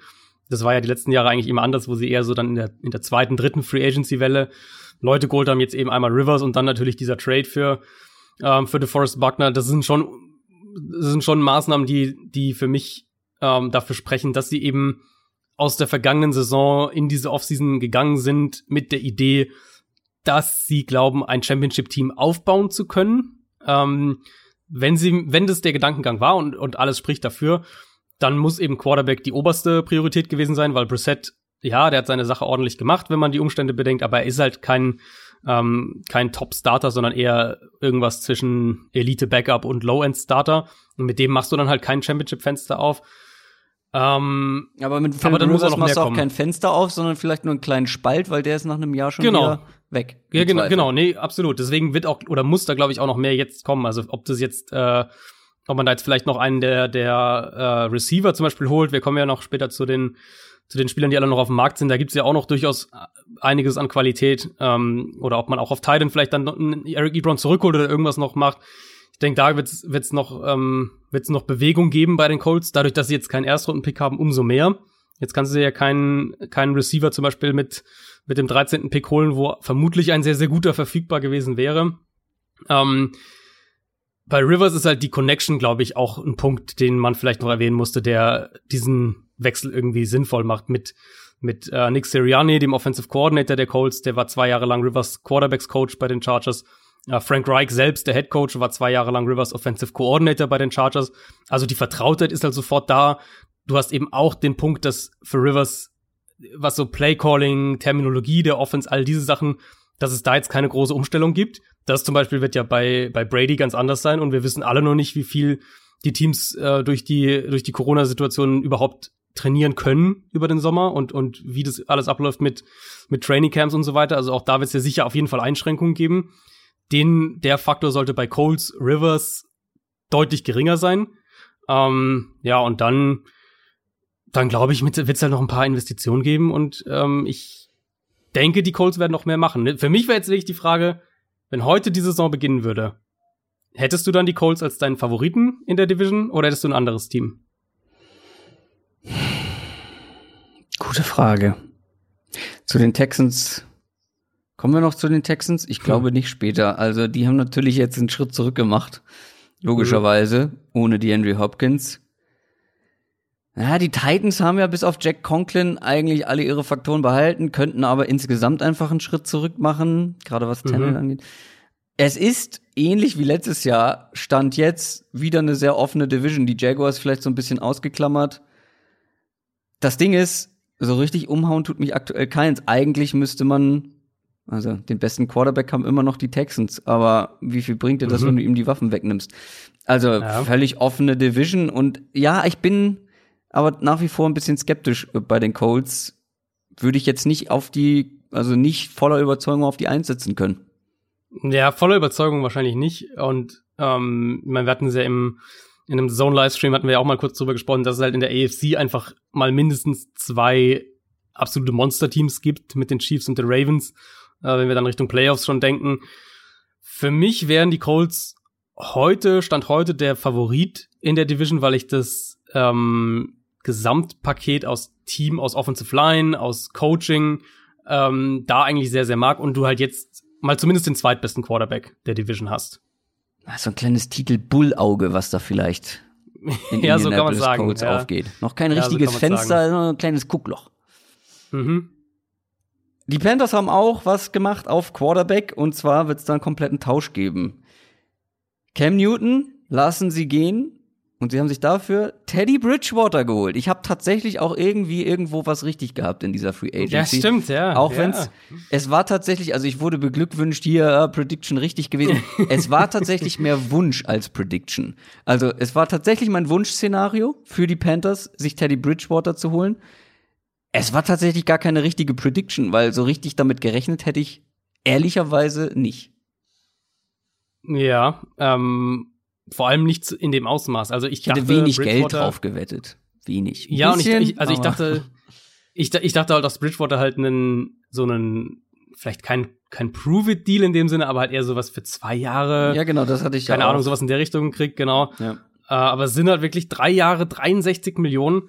Ähm, ich glaube, 40 Millionen garantiert. Also ein Commitment mal mindestens für zwei Jahre fix und potenziell halt für drei Jahre. Deutlich von den Panthers, von Panthers Seite aus eben das Signal, okay, wir wollen dir die Chance geben, hier dich als Franchise-Quarterback zu, ähm, zu etablieren. Das freut mich erstmal mega für Teddy Bridgewater, weil ich glaube, jeder, der die NFL die letzten Jahre verfolgt hat, hat die Geschichte auch mitgekriegt, diese unglaublich schwere Knieverletzung, die er hatte und ähm, wo echt nicht klar war, ob der jemals wieder spielen kann.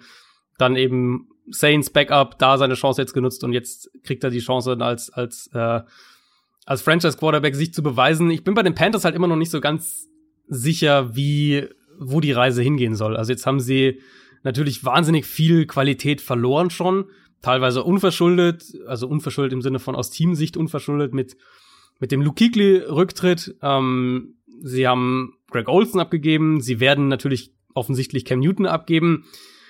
Sie haben Trey Turner abgegeben, ähm, sie haben James Bradbury gehen lassen. Es sind halt schon sehr, sehr viele äh, in, der, in der Defensive Line logischerweise dann der auch die die Abgänge, die wir angesprochen hatten schon vor Start der Free Agency, Gerald McCoy, ähm, Dontari Poe allen voran.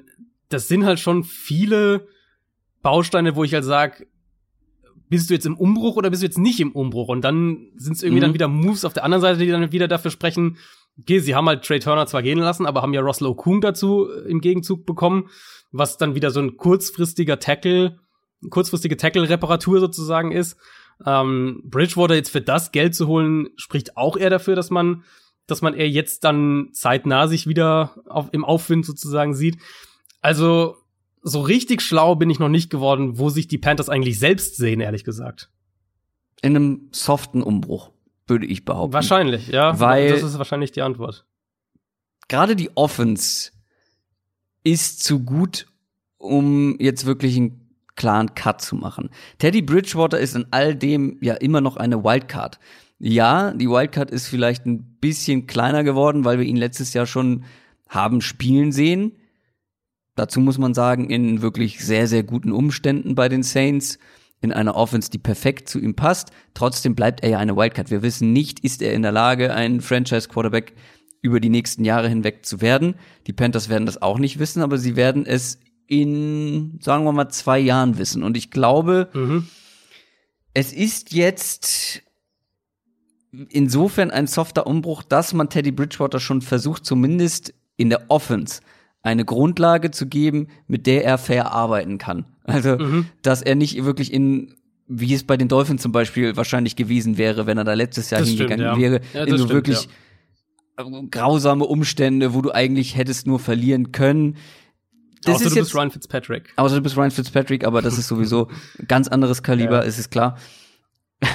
aber jetzt hast du zumindest in der Offense die Waffen, also ein DJ Moore, die, die Möglichkeit, Curtis Samuel, genau, ja. Christian mhm. McCaffrey, die Offensive du hast Line. Ein paar, genau, ein paar Baustellen in der Offensive genau. Line. Das, das stimmt schon. Du hast den Joe Brady-Faktor. Das, das wollte ich gerade, wollte ich genau. gerade hinzufügen. Wenn wir uns ah, überlegen, ja. wie LSU gespielt hat letztes Jahr mhm. mit einem Joe Burrow, also der auch nicht den, das kann man ja schon mal sagen, wir kommen zwar nächste Woche zu den Quarterbacks, aber der jetzt auch nicht den Monsterarm hat. Also genau. Nur weil da viele Downfield-Pässe dabei sind. Ähm, Joe Burrow hat jetzt nicht den, den Patrick Mahomes-Arm. Also, und wenn wir dann uns überlegen, was für eine Rolle ein Justin Jefferson, der Wide Receiver von LSU, da gehabt hat. Also, was kann ein, ein Curtis Samuel dann irgendwie auch irgendwie zum Teil sein? Also, DJ Moore und Curtis Samuel sind ja auch viele, die auch in der Mitte des Feldes, in den kurzen und mittellangen Bereichen arbeiten können. Mhm. Und da ist ja Teddy Bridgewater genau der richtige Quarterback genau, für, ein ja. sehr präziser ist, Quarterback, ähm, der Joe Burrow ja auch ist. Also da sehe ich Parallelen, dass man versucht, so eine Offense aufzubauen und dann wäre Teddy Bridgewater eine gute Wahl. Gar keine Voll. Frage. Total. Was jetzt aus Panthers Gesamtsicht so ein bisschen der Haken an der ganzen Nummer ist, ist natürlich die Defense. Also genau, da sind noch der, einige Baustellen. Da ist noch viel, viel offen, aber vielleicht ähm, Vielleicht kann man das ja auch schneller fixen als gedacht. Und wenn Teddy Bridgewater wirklich nicht die Antwort ist, ja gut, dann muss man sich halt um eine andere Quarterback-Lösung kümmern. Aber wenn es jetzt zum Beispiel komplett in die Hose geht, wirst du nächstes Jahr früh draften können. Ähm, Und wenn man jetzt das zwei Jahre ausprobiert, ich weiß nicht, wie sehr man, wie einfach man nach zwei Jahren aus diesem Vertrag kommt. Aber trotzdem, es ist jetzt keine, es ist jetzt kein Fünfjahresvertrag, wo irgendwie, wo man sich komplett verpflichtet. Äh, also ja, stimmt, mehr als ja. Erwartet, aber ich glaube, es ist jetzt nicht so all in mit Teddy Bridgewater. Es ist so ein softer Umbruch. Das mögen viele, glaube ich, nicht, weil das könnte jetzt so ein mittelmäßiges Jahr werden. Ja, aber Ja, ja ich mag den Move, ich mag den Ansatz und ich bin sehr vor allem auf die Offense gespannt. Wenn sie da jetzt noch vielleicht ein, ein Tight End Upgrade irgendwie bekommen, vielleicht noch einen dritten Wide Receiver, der nicht irgendwie Seth Roberts ist, ähm, Hm. plus Christian McCaffrey, den du ja eben dann auch als, also auch mit dem Running Back wurde in der LSU Offense auch Mhm. im, im, im Passing Game gearbeitet und gespielt. Und da hat man mit McCaffrey jetzt die deutlich bessere Klar. Variante. Absolut. Also Ja. da bin ich auch sehr gespannt, wie man mit McCaffrey umgeht. Also vor allem ein Teddy Bridgewater, der sehr viel dann den wahrscheinlich als Checkdown-Option suchen wird. Die Verpflichtung von Teddy Bridgewater bedeutet auf der anderen Seite auch keine Zukunft mehr für Cam Newton in Carolina. Und es, beziehungsweise er darf gehen, darf Trade-Angebote einholen. Ja, das war ein sehr ähm, ein interessanter Ablauf, wie das alles äh, sich dann am Ende so dargestellt hat. Also die, die Meldung kam zuerst hier, die Panthers erlauben Cam Newton Trade-Angebote einzuholen und da wusste man eigentlich schon, okay, da ist irgendwas im Busch, weil wenn man jetzt die Aussagen der Panthers Verantwortlichen vom neuen Headcoach auch die letzten Wochen gehört hat, dann war es eigentlich immer in die Richtung, ähm, ja, erstmal, bevor Cam gesund ist, machen wir eh, ist eh alles äh, so offen. Und dann wurden die Aussagen eher noch positiver, so, dass sie sich freuen, mit ihm zusammenzuarbeiten, bla bla bla. Ähm, und als sie ihm dann plötzlich die Freigabe erteilt haben, war eigentlich klar, dass sie irgendeinen Deal in der Hinterhand haben und jetzt nur noch schnell sozusagen diese Trade-Freigabe raushauen, bevor eben durchsickert, dass sie halt einen anderen Quarterback, offensichtlich dann halt Teddy Bridgewater, äh, verpflichten. Und das hat halt irgendwie so einen ganzen Rattenschwanz, der da dran hing. Also zum einen machst du natürlich deinen, den, den Trade Value völlig kaputt jetzt mit dieser Aussage, wie das auch alles dargestellt wurde, wo völlig klar war, die Panthers haben mit Cam Newton abgeschlossen. Ähm, dann kurz danach eben klar war, sie holen Teddy Bridgewater. Da ist dann logischerweise der ganze Trade Value, den Cam Newton noch vielleicht gehabt hätte und bei ihm natürlich auch die ähm, die Situation mit den Medizin Medizinchecks macht es natürlich auch noch schwieriger. Aber der Trade Value war dann auch erstmal im Keller und dann hat Cam selber sich noch auf, auf äh, Instagram geäußert, als dieses, diese Meldung dann von den Panthers ja selber eben rausgehauen wurde. Hier, wir, wir haben Cam Newton die Erlaubnis erteilt, äh, Trade-Angebote einzuholen, wo er dann selber noch offensichtlich ziemlich gefrustet geschrieben hat, so hier, äh, dreht es nicht falsch rum, ich habe nicht um einen Trade gebeten, ich wollte nicht weg, äh, stellt es nicht so dar, als wäre das mein Wunsch, irgendwie ein Trade-Angebot einzuholen. Also auch eine Messi, Messi-Scheidung da in dem Fall und so die Entwicklung vom, vom gestrigen Tag noch draufgepackt, klingt es echt so, als könnte Cam Newton einfach entlassen werden am Ende, weil es keinen Trade-Partner geben wird.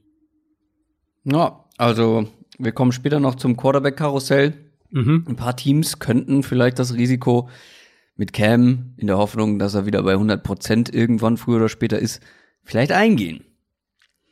Ja, also du musst Cam halt, du musst Cam halt medizinisch untersuchen. Das wird egal, was passiert, ob es noch ein Ja. Trade kommt oder ob, äh, ob er als Free Agent dann irgendwo hingeht. Das wird bei ihm ein ganz kritischer Faktor sein. Deswegen denke ich auch nicht, dass da was Schnelles passiert, weil wir sehen es jetzt ja gerade zum Beispiel bei Brady oder auch beim ja, bei dem DeAndre Hopkins Trade. So ein paar einzelne Trades wurden ja jetzt schon offiziell dann von den Teams verkündet, aber das ist einfach gerade kompliziert. Du musst halt ähm, du musst es halt irgendwie einen neutralen Arzt finden, wo beide Seiten einverstanden sind, der Spieler und das Team, dass, äh, dass der Arzt die Untersuchung durchführt und dann musst du es eben alles, musst du zu dem Ort erstmal hinkommen und so weiter. Also, das ist im Moment kompliziert, deswegen ähm, vermute ich auch, dass bei Cam das ein bisschen dauern könnte. Dann gibt's noch eine ganze Reihe von News, durch die wir mal so ein bisschen schneller gehen. Also zum Beispiel wurden die Atlanta Falcons aktiv in Sachen Pass Rush und haben sich Dante Fowler geholt. Genau, für drei Jahre und 45 Millionen Dollar. Die Garantien sind noch offen. Die Panthers hatten, äh, die, die Falcons hatten ja Vic Beasley gehen lassen, nachdem sie nochmal Mhm. versucht hatten, äh, ein Jahr mit ihm, ob er vielleicht doch ein konstanter Pass-Rusher sein kann, wenigstens als Nummer zwei. Ähm, klar, Fowler ist jetzt deutlich teurer als Beasley gewesen wäre. Der hat für, für ein Jahr und maximal 12 Millionen in Tennessee äh, unterschrieben oder wird dort unterschreiben. Aber er ist halt auch ein massives Upgrade. Da gibt's für mich ja überhaupt keine Frage. Und Fowler hatte nach dem Wechsel zu den Rams seine, seine besten anderthalb Jahre in der NFL. Der kann, glaube ich, ein Nummer 1 Rusher sein. Zumindest so ein Low-End Nummer 1 Rusher. Aber vor allem ist es vom Grundansatz her halt eine ähnliche Situation wie bei den Rams, wo du äh, einen, einen dominanten Defensive Tackle hast. Klar, Aaron Donald ist nochmal in einer eigenen Liga, aber Grady Jarrett bei den Falcons ist jetzt auch nicht so schlecht. Du hast Linebacker mit Reichweite, so Corey Littleton war das bei den Rams, Dion Jones ist es bei den Falcons. Und du hast ein paar solide Spieler eben drumherum in der Defensive Line. Also Fowler dann so der de facto Nummer 1 Edge Rusher, aber er muss halt nicht irgendwie mhm. alles alleine machen, sondern hat ähm, Spieler, die zusätzliche Aufmerksamkeit durch die Protection erfordern und eben zumindest mal einen Linebacker, der sehr viel Raum abdeckt dahinter. Deswegen glaube ich, dass das in dem Konstrukt gut funktionieren kann und auf jeden Fall eine deutliche Verbesserung für Atlanta darstellt. Wir bleiben in der gleichen Division, kommen zu den New Orleans Saints, die ganz offensichtlich nochmal angreifen wollen.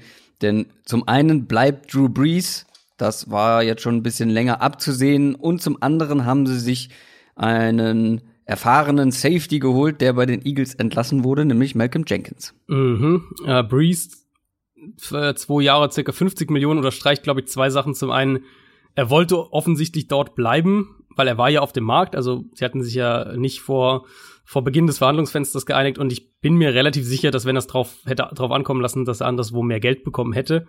Ähm, und dann halt vielleicht auch von Breeze so ein bisschen die Herangehensweise, dass man jetzt nicht auf so ein paar Millionen mehr besteht, sondern den, den Saints auch die Freiheit dann gibt, das Team insgesamt zu verbessern. Und das haben sie jetzt schon so gemacht mit, mit äh, David Onyemata, den sie gehalten haben. Defensive Tackle, der ein paar sehr positive Flashes zumindest mal hatte und, und mal mindestens ein exzellenter Runstopper ist. Der First Round Tender für Taysom Hill kostete auch knapp 5 Millionen Dollar. Und dann eben äh, Malcolm Jenkins, den sie ja zurückholen. Der hatte seine Karriere in New Orleans begonnen und war eigentlich da dann dafür, dass er ein Erstrundenpick war, war er eine Enttäuschung in New Orleans, hat dann bei den Eagles viel besser gespielt und ist jetzt zurück in New Orleans und ich finde, das ist eine super äh, oder das ist ein super spannendes Safety-Trio, was die Saints jetzt haben, weil ähm, Malcolm Jenkins ja selber auch ein sehr, sehr vielseitiger Safety, primär Box-Safety, kann quasi Outside Linebacker auch spielen, kann, kann Sub-Package Inside Linebacker spielen, kann Slot Corner spielen, aber natürlich eben auch auf Free Safety und da haben sie jetzt mit, mit Jenkins, mit John C. Gardner Johnson und mit Marcus Williams, haben sie ein sehr flexibles Trio und ähm, ich könnte mir gut vorstellen, dass wir echt dann auch mehr, mehr drei Safety-Sets in New Orleans sehen. Also Cornerback ist ja noch so ein bisschen eine Frage. Vielleicht gehen die Saints dann mehr auf, auf äh, mit drei Safeties als mit drei Cornerbacks aufs Feld. Die New York Giants, da hatten wir gedacht, dass die für so ein paar splashy Moves gut sind. Die sind jetzt bislang noch nicht so sehr passiert, aber hm. zwei interessante Verpflichtungen zumindest. Zum einen Cornerback Bradbury, der, wo wir gesagt haben, ja, es wäre schön, wenn er irgendwo in die Nummer zwei Rolle kommen würde. Mhm. Ist jetzt bei den Giants wahrscheinlich nicht so. Und nee. sie haben sehr viel Geld für einen Linebacker namens Blake Martinez ausgegeben. Ja, Bradbury eben durch den doch sehr teuren Vertrag dann im, äh, ich glaube, 14 Millionen im Schnitt ist das Jahresgehalt, wird der in diese Nummer eins Corner Rolle rutschen. Und da haben wir jetzt so eine Situation wieder, wie wir sie bei anderen Teams auch teilweise letztes Jahr hatten, ähm, wo du mit, du hättest Bradbury wäre dann die Nummer eins, die Andre Baker, der Erstrundenpick aus dem letzten Jahr, wäre die Nummer zwei, Corey Ballantyne im Slot. Ähm, das ist auf dem Papier eigentlich kein schlechtes Trio erstmal, aber das kann halt auch brutal in die falsche Richtung gehen. Und, und so ist halt extrem davon abhängig, wie sich die Spieler entwickeln, weil Bradbury, der ist nicht schlecht, aber er ist halt eine, für mich ist er keine echte Nummer eins und DeAndre Baker hat Potenzial, aber hatte letztes Jahr als, als Rookie hat er teilweise riesige äh, Probleme gehabt. Also wenn Bradbury den Schritt zur Nummer eins hin schafft und wenn sich DeAndre Baker stabilisiert, dann könnte das wirklich ein sehr, sehr gutes Trio auch werden. Aber mm. da, da muss man, da, da zockt man halt ziemlich, dass das dann auch so, ähm, dass das dann auch so passiert. Und die, die warte ganz kurz, ja. die, also ich bin weder ein Fan von DeAndre Baker gewesen vor dem Draft, noch von James Bradbury ich bin eher skeptisch und dann hat man natürlich auch noch viel Geld jetzt für Bradbury investiert. Mhm. Und auf der anderen Seite hat man auch noch mal viel Geld investiert in einen Linebacker, der vielleicht, was das Niveau angeht, auf einem ähnlichen Level ist wie Bradbury. Ist nicht schlecht. Mhm, sogar drunter. Aber ob er jetzt der Gamechanger ja. ist da in der Defense. Also ehrlich gesagt, für mich ähm, ist es keine signifikante Verbesserung zu dem, was sie letztes Jahr auf Linebacker hatten, muss ich ehrlich sagen. Also Bradbury kann man nicht sagen, der war teuer, ja äh, teurer auch als ich gedacht hätte. Ähm, aber da finde ich den Value halt immer noch mehr gegeben als bei, mhm. bei 30 Millionen und davon 19 Millionen garantiert für Blake Martinez, der eben einfach kein moderner NFL-Linebacker ist. Der hat keinen Speed, der, hat, der ist, ist kein agiler Linebacker, das ist kein Cover-Linebacker. Das ist halt mehr oder weniger so ein Powerbacker, den ähm, in der heutigen NFL-Offenses einfach gezielt attackieren können. Und die, das ist so ein Spieler, das ist so der Linebacker-Typ, der halt so vor, vor, vor 10, 15 Jahren irgendwie ähm, noch in Mode war, aber den, den würde ich halt nicht mehr verpflichten in der heutigen NFL. Und also nicht für das Geld vor allem. Deswegen Bradbury teurer als gedacht, ja. Position aber zumindest sinnvoll. Blake Martinez für mich ähm, keine gute Verpflichtung. Schade, dass Boris Becker nicht einen seiner Söhne irgendwie Power genannt hätte. Oh ähm, ja, kommen wir zu den Denver Broncos. Die haben ein paar gute Sachen gemacht, finde mhm. ich. Zum Beispiel haben sie sehr günstig Jarrell Casey, den Defensive Tackle, ja, ja. ertradet und auch noch einen sehr soliden Offensive Lineman geholt. Graham Glasgow von den Lions. Ja, ich hatte die Broncos, äh, wir kommen ja gleich so zu einem kleinen Zwischenfazit mit so ein paar Gewinnern und Verlierern. Ich hatte die Broncos in meiner ersten, meinem ersten Entwurf noch als Gewinner drin. Ich habe sie jetzt einfach nur ausgetauscht, als äh, weil ich bei einem anderen Team noch ein bisschen was mehr dazu schreiben wollte. Aber ähm, an sich die Broncos für mich ein sehr guter Start in die Free Agency auf jeden Fall. Dieser Jarrell Casey Trade, der hat mich komplett überrascht. Den habe ich überhaupt nicht kommen sehen. Ähm, klar, der hat jetzt einen ordentlichen Cap-Hit aber jetzt auch nichts völlig Absurdes mit, mit 11,7 Millionen 2020 und dann steigt er an 12,2 und dann 13,8 Millionen. Ähm, das ist dann sein letztes Vertragsjahr. Aber das ist halt auch wirklich ein Top 10 Defensive Tackle in der NFL. Und wir sehen gerade, dass Defensive Tackle anderswo irgendwie 18, 19, 20 Millionen im Jahr kassieren ähm, oder kassieren wollen. Da finde ich, klar, man kann noch irgendwie über Positional Value sprechen, aber Jarrell Casey hat halt diese Titans Defensive Line über Jahre wirklich zusammengehalten und bringt ja auch einen, einen soliden Value als Pass Rusher auf jeden Fall mit. Also kann natürlich sein, dass die Titans, das Gerücht gibt's ja, ähm, dass die Titans Cap Space kreieren wollen, weil sie an einem Jadavian Clowney zum Beispiel dran sind. Aber die Broncos haben dann einen super Defensive Tackle bekommen, der halt, und da muss man ja auch die die bedenken, was für eine luxuriöse Situation das für einen Defensive Tackle ist, der da nach Denver ja, kommt. Ich gerade sagen, ja. Dass du zwischen Von Miller und Bradley Chubb dann eben spielst. Also ähm, das finde ich für Denver ein super Deal und Glasgow eben einfach ein wahnsinnig stabiler Interior Lineman, der kann Guard spielen, der kann Center spielen. Ich vermute mal, Denver plant erstmal mit ihm auf Center, nachdem wir Conor McGovern, ähm, der ein Starting Center aus der letzten Saison, der ist jetzt zu den Jets gegangen. Ähm, insofern wahrscheinlich erstmal Center, aber er kann halt beides spielen. Wenn die jetzt in der zweiten, dritten Runde einen Center draften, dann kannst du Glasgow auch auf Guard stellen. Ja, vor allem die Defensive Front ist natürlich jetzt sehr spannend. Mhm. Bin ich sehr gespannt, wie die dann auf dem Feld aussieht. Das war's eigentlich schon von unseren Speed News. Wir haben jetzt so ein paar ausgelassen, weil die ansonsten doppelt gekommen wären. Mhm. Denn wir wollen über Gewinner und Verlierer sprechen. Da haben wir jetzt die Teams halt rausgelassen, die jetzt gleich noch drankommen. Wollen wir positiv starten mit Gewinnern? Ja, gerne. Ich, hab, ich hätte deutlich mehr Verlierer als Gewinner gehabt.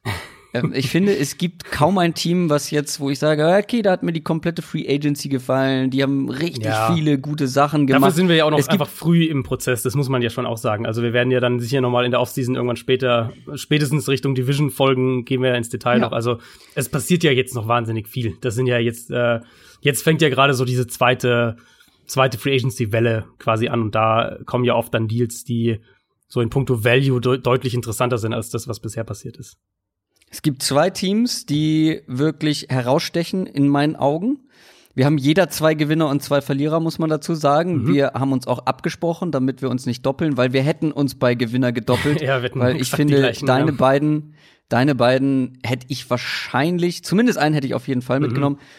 Aber für mich das zweite Team, was für mich heraussticht und nahezu so ein Home Run hingelegt hat, sind die Los Angeles Chargers. Mhm.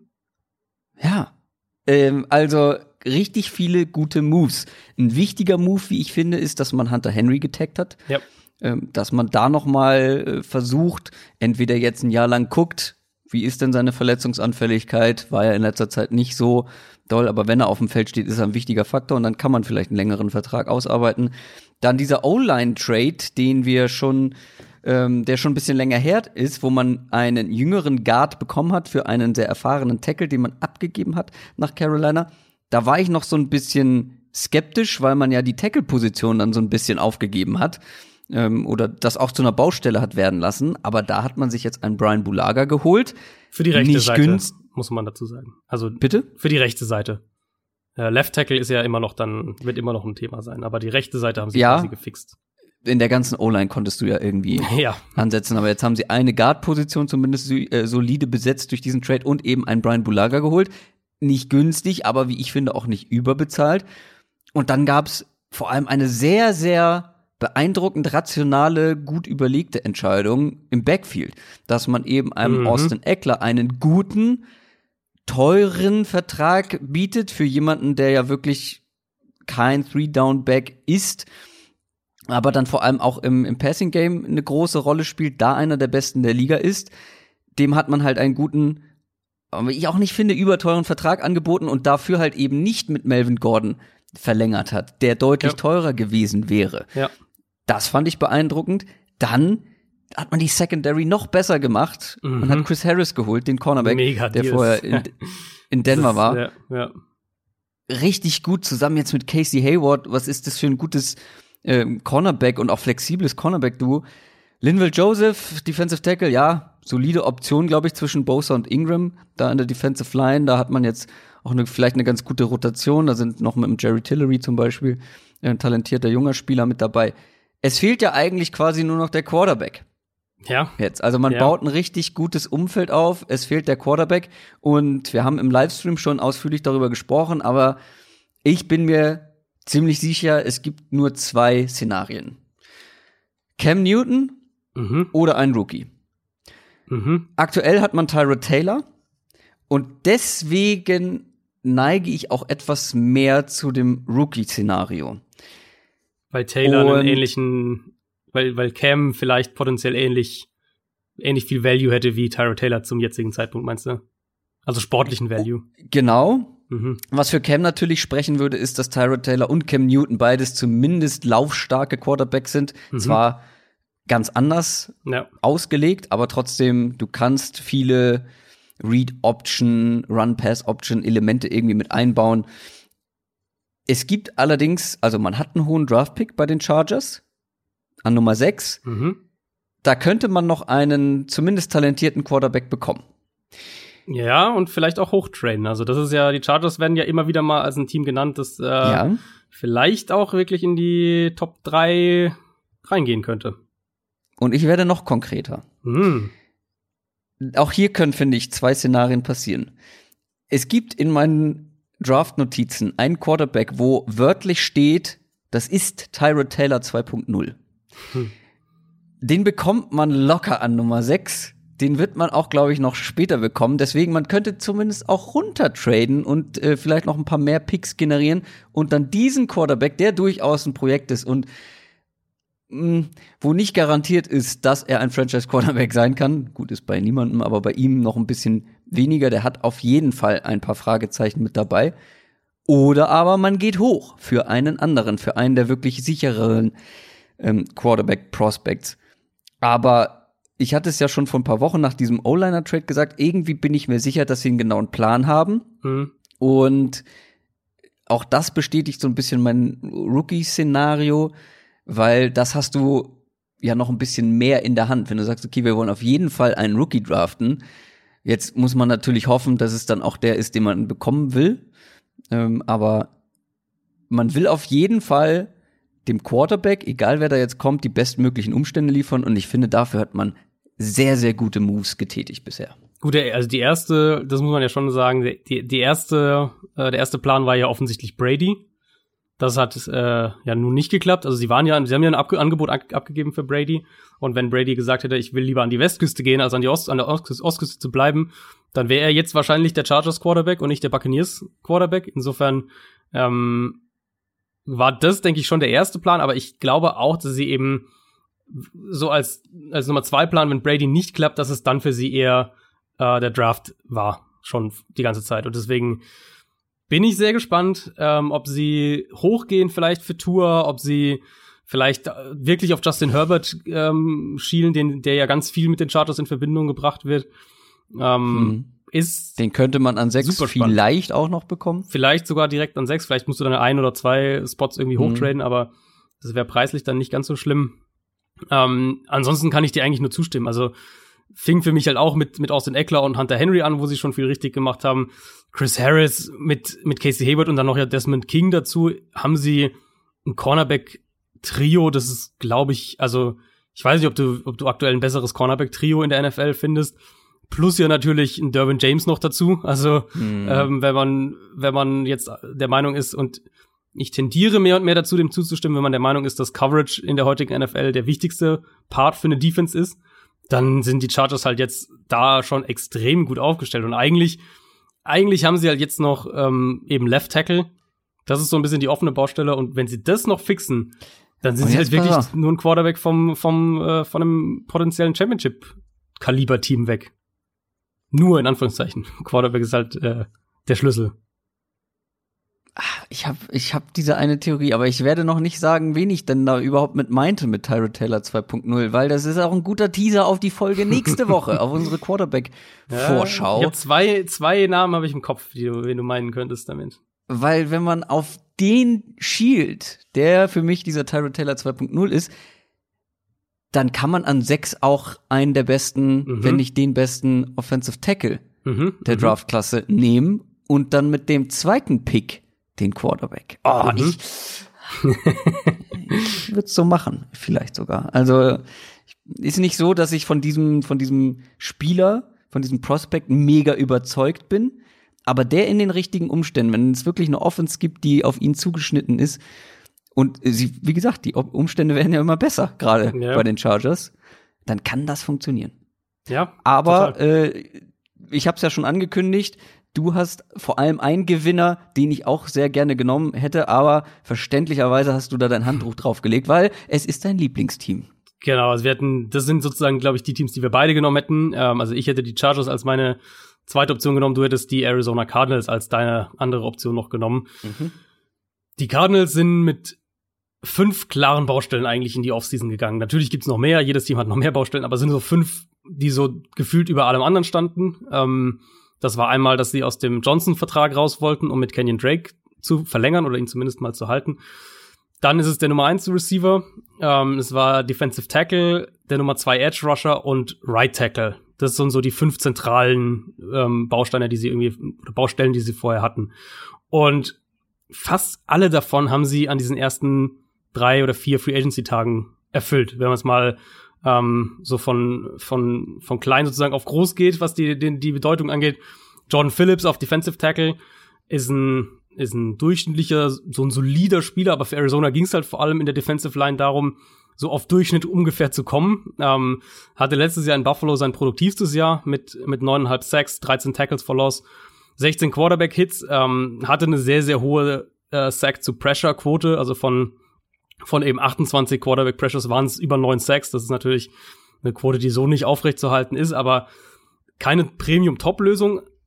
Dafür halt ein solider Spieler, mit dem die Line eben nicht unbedingt mehr eine Schwäche ist. Und ich glaube, das, das war so der, der erste wichtige Ansatz. Dann Nummer zwei Edge Rusher, ähm, Devon Kennard, glaube ich, genau die Rolle, die er, in der er sich am wohlsten fühlt und was er jetzt auch in Arizona eben sein soll, eben diese klare Nummer zwei gegenüber von Chandler Jones.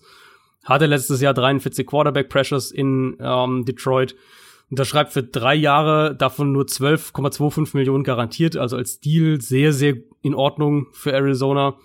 Ähm, soll auch, gilt auch als ein super Locker-Room-Guy, kommt auch aus der, aus der, ähm, aus der Nähe von, äh, oder kommt aus Arizona direkt, glaube ich sogar, und ist sozusagen die Alternativvariante zu dem, was man letztes Jahr versucht hat, wo man ja mit, mit Terrell Suggs eben so eine kurzfristige Übergangslösung finden wollte. Devon Kennard, glaube ich, kann wirklich ein guter Nummer zwei Pass Rusher für die nächsten Jahre sein. Dann haben sie gestern noch eine andere Baustelle, die ich jetzt nicht genannt hatte, äh, adressiert mit Devondre Campbell, dem Linebacker, der für mich ein bisschen überbezahlt wirkt mit einem Deal von bis zu 8,5 Millionen Dollar. Aber also als Nummer zwei Linebacker neben Jordan Hicks ist es okay. Wie gesagt, bisschen teuer. Und dann haben wir natürlich den, den Mega-Move, über den wir Anfang der Woche ja schon gesprochen hatten in der Folge, äh, mit DeAndre Hopkins, wo man eben nicht nur diesen Nummer 1 Receiver Spot dann besetzt hat, sondern zusätzlich David Johnsons Vertrag losgeworden ist. Also die zwei wahrscheinlich die zwei größten Punkte mit einem Deal abgehakt ja. hat. Und, und klar, Hopkins wird jetzt dann, wenn es alles offiziell ist, wird der äh, einen verbesserten Vertrag noch bekommen. Aber das ist auch in Ordnung für mich. Und dann hat man einen Top 5 Receiver mindestens. Und im Prinzip ist es eigentlich, oder DeAndre Hopkins ist im Prinzip das, was du dir, glaube ich, im allerbesten Fall erhoffst, was CD Lamb vielleicht wird. Den man ansonsten mutmaßlich vielleicht eventuell an Nummer 8 gedraftet hätte. Ähm, und ich kann's, ich habe es gestern auch nochmal. Bitte? Ich hätte jetzt eher Jerry Judy als Vergleich genommen. Für Hopkins. CD Lamb? Ja, CD Lamb ist ja der, ist doch der, der große physische Downfield Receiver Hop äh, mit Hopkins. Das hätte ich schon, also wäre schon mein Vergleich. Okay. Judy ist für mich so Stefan Diggs zum Beispiel. So diese Kategorie. Mhm. Also so rum, so rum hätte ich äh, so rum würde ich die zwei zuordnen. Und auf jeden Fall, man kann es, glaube ich, nicht oft genug sagen. Ich hatte es gestern auch noch mal auf Twitter gepostet, dass ähm, Arizonas größte offensive Problem zu letztes Jahr war nicht die Offensive Line, sondern das Fehlen von einem Nummer 1 Receiver. Und da war viel zu wenig Production, viel zu wenig Separation von Outside Receivern, also Receiver einfach auch, die sich Outside aufgestellt haben. Und Hopkins wird da allen Receivern die Arbeit leichter machen. Auch den jungen Receivern aus dem letzten Jahr, die man, ähm, denke ich, jetzt vielleicht auch noch in einer besseren Rolle sehen wird. Ein Andy Isabella zum Beispiel oder ein Hakeem Butler. Ich denke, die alle werden jetzt noch eine bessere Chance haben, sich da festzubeißen, weil Hopkins halt für die Offense echt ähm, mega viel verändert. Und wir sind ja erst, wie gesagt, in der ersten Free Agency Woche. Das heißt, es wird auch noch einiges passieren, aber die einzig wirklich drastische Baustelle, die man jetzt noch hat, ähm, was jetzt Starter angeht, ist eben der Right Tackle Spot. Und ich gehe jetzt mal Stand heute fest davon aus, dass, dass das der, ähm, der Erstrunden-Pick in Arizona sein wird. Also ich möchte noch mal daran erinnern, dass als wir, ich glaube, es war eine Mailback-Folge, da kam die Frage nach spannendste Off-Season-Projekte. ja, stimmt. Da habe ich zur Überraschung vieler die Arizona Cardinals genannt. Da habe ich schon den, den Hype-Train auf die Reise geschickt. Das stimmt, Steigt ja. ruhig alle ein. Kommt mit dazu. Also, es hätte kaum besser laufen können. Kann ich nur unterstreichen. Ja. Alleine, dass man diesen David Johnson-Vertrag. Also, ich mag David Johnson nach wie vor als Spieler. Gar keine Frage. Aber der Vertrag war eben nicht mehr gerechtfertigt und da hing es jetzt so ein bisschen fest. Plus, du hast mit Kenyon Drake einen, der perfekt in dein Scheme passt. Mhm. Und wirst den los und kriegst auf der anderen Seite einen der besten Receiver der Liga zurück. Alter, äh, bitte! Es, hätte nicht besser laufen können. Ja. Also deswegen die ja. Cardinals plus die anderen Kleinigkeiten, nenne ich sie jetzt mal, die sie gemacht haben. Da ist noch Luft nach oben, aber da kann man im Draft, glaube ich, auch noch mhm. einiges machen. Ähm, das wird einfach ein spannendes Team in den kommenden Jahren, vor allem mit Kyler Murray, von dem ich sehr viel halte. Mhm. Mein zweiter Gewinner, da habe ich mich so ein bisschen schwer getan, weil es, da, da gab es so mehrere Teams, die haben ein paar gute Moves gemacht, wo ich gesagt habe, ja, aber auch so ein paar, wo ich gesagt habe, ne, naja, die Browns zum Beispiel, Jack Conklin zum Beispiel, super Verpflichtung, Austin Hooper aber dann viel zu teuer bezahlt in meinen Augen. Ähm, kann ich jetzt nicht als Gewinner nehmen. Ich habe tatsächlich die Las Vegas Raiders genommen. Mhm. Weil sie einfach ihr Linebacker-Core von einem der schlechtesten zu einem der potenziell besten der Liga ja. gemacht haben. Ja. Sie haben Corey Littleton, und Nick Kwiatkowski ähm, geholt und das ist ein super Upgrade. Beide. Total. Beide nicht günstig, ja, aber ich finde auch beide nicht unbedingt überbezahlt. Corey Littleton, super Coverage Linebacker. Äh, Kwiatkowski ist natürlich noch ein bisschen unerfahren vielleicht, war meistens so die Nummer zwei bei den Bears. Ähm, durfte da jetzt gehen, hat aber gerade in der letzten Saison, vor allem am Ende, als er dann eingesprungen ist für den verletzten Trevathan, gute Figur gemacht. Dann hat man sich Marcus Mariota geholt, wo ich erstmal gesagt habe, ah, was soll mir das jetzt sagen? Jetzt hat man Carr und Mariota. Aber wenn das so kommt, wie ich das irgendwie erwarte, dann ist Mariota da der Backup bei den Raiders. Mhm. Deine Raiders-Theorie jetzt? Meine Raiders-Theorie ist fast die gleiche wie die der Chargers, interessanterweise. Ich glaube, also Mariota ist kein guter Move, wenn man Carr behält. Für mich wird es ein guter Move, wenn man Carr los wird und stattdessen jemand anderes als Starting Quarterback etabliert. Und das wird entweder Cam Newton oder ein Rookie. Deswegen meine ich genau mhm. das gleiche wie mhm. bei den Chargers. es ist jetzt halt die Frage, ich würde mir einen Rookie wünschen. Cam Newton wenn man sagt, er kann noch mal auf 100% kommen, wäre es auch super spannend. Cam Newton in Las Vegas mit John Gruden. Super. Mega, ja. Das ist ja immer noch so mein Szenario, was ich mir ja. äh, so, so irgendwie ausmalen könnte in dieser neuen Arena, wenn sie denn fertiggestellt wird. Das wissen wir ja auch alles noch nicht so, noch nicht so richtig. Äh, schwierige Offseason für Predictions. Trotzdem, äh, man hat auch einen hohen Pick, man hat das Draftkapital, um hoch zu gehen. Man könnte mhm. das Team sein, das mhm. zum Beispiel den Dolphins so einen Strich durch die Rechnung macht, vielleicht sogar an zwei oder drei eben geht, je nachdem, was die Redskins vorhaben, ähm, um sich ein Tour zu holen. Und mhm. das wäre sehr, sehr spannend, weil Mariota wäre da, glaube ich, ein guter Backup, guter doppelter Boden. Mm, und jemand, der halt am Anfang der Saison starten kann, um zu gucken, wie macht sich Tour, bleibt Tour fit. Mhm. Das fände ich, fänd ich extrem spannend. Man hat dann noch einen Jason Witten geholt. Gut, das gibt mir jetzt sportlich nicht so wahnsinnig viel, ist aber ein super erfahrener äh, ja. Spieler, sollen. So, ist ja soll so nur der Nummer zwei oder drei Titan in ja, der Offense. aber ich glaube, der ist gut für einen Lockerroom, bringt viel Erfahrung mit, soll ein super ja. Typ sein. Jeff Heath, den Safety, den man aus Dallas geholt hat, plus Karl Nassib. Ja, auch da sportlich eher was für die Tiefe, glaube ich, ähm, aber keine schlechten Moves. Mhm.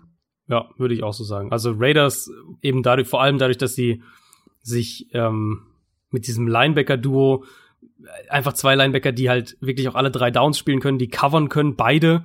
Ähm, das hat auf jeden Fall einen ziemlichen Wert auch in der heutigen NFL und deswegen allein, ich habe dann überlegt, gut, Linebacker, so das, das, das klassische Beispiel, ähm, Offenses versuchen Linebacker vielleicht mit einem Tight End im Passspiel ähm, zu attackieren. Wen haben die, wen haben die Raiders so in ihrer Division?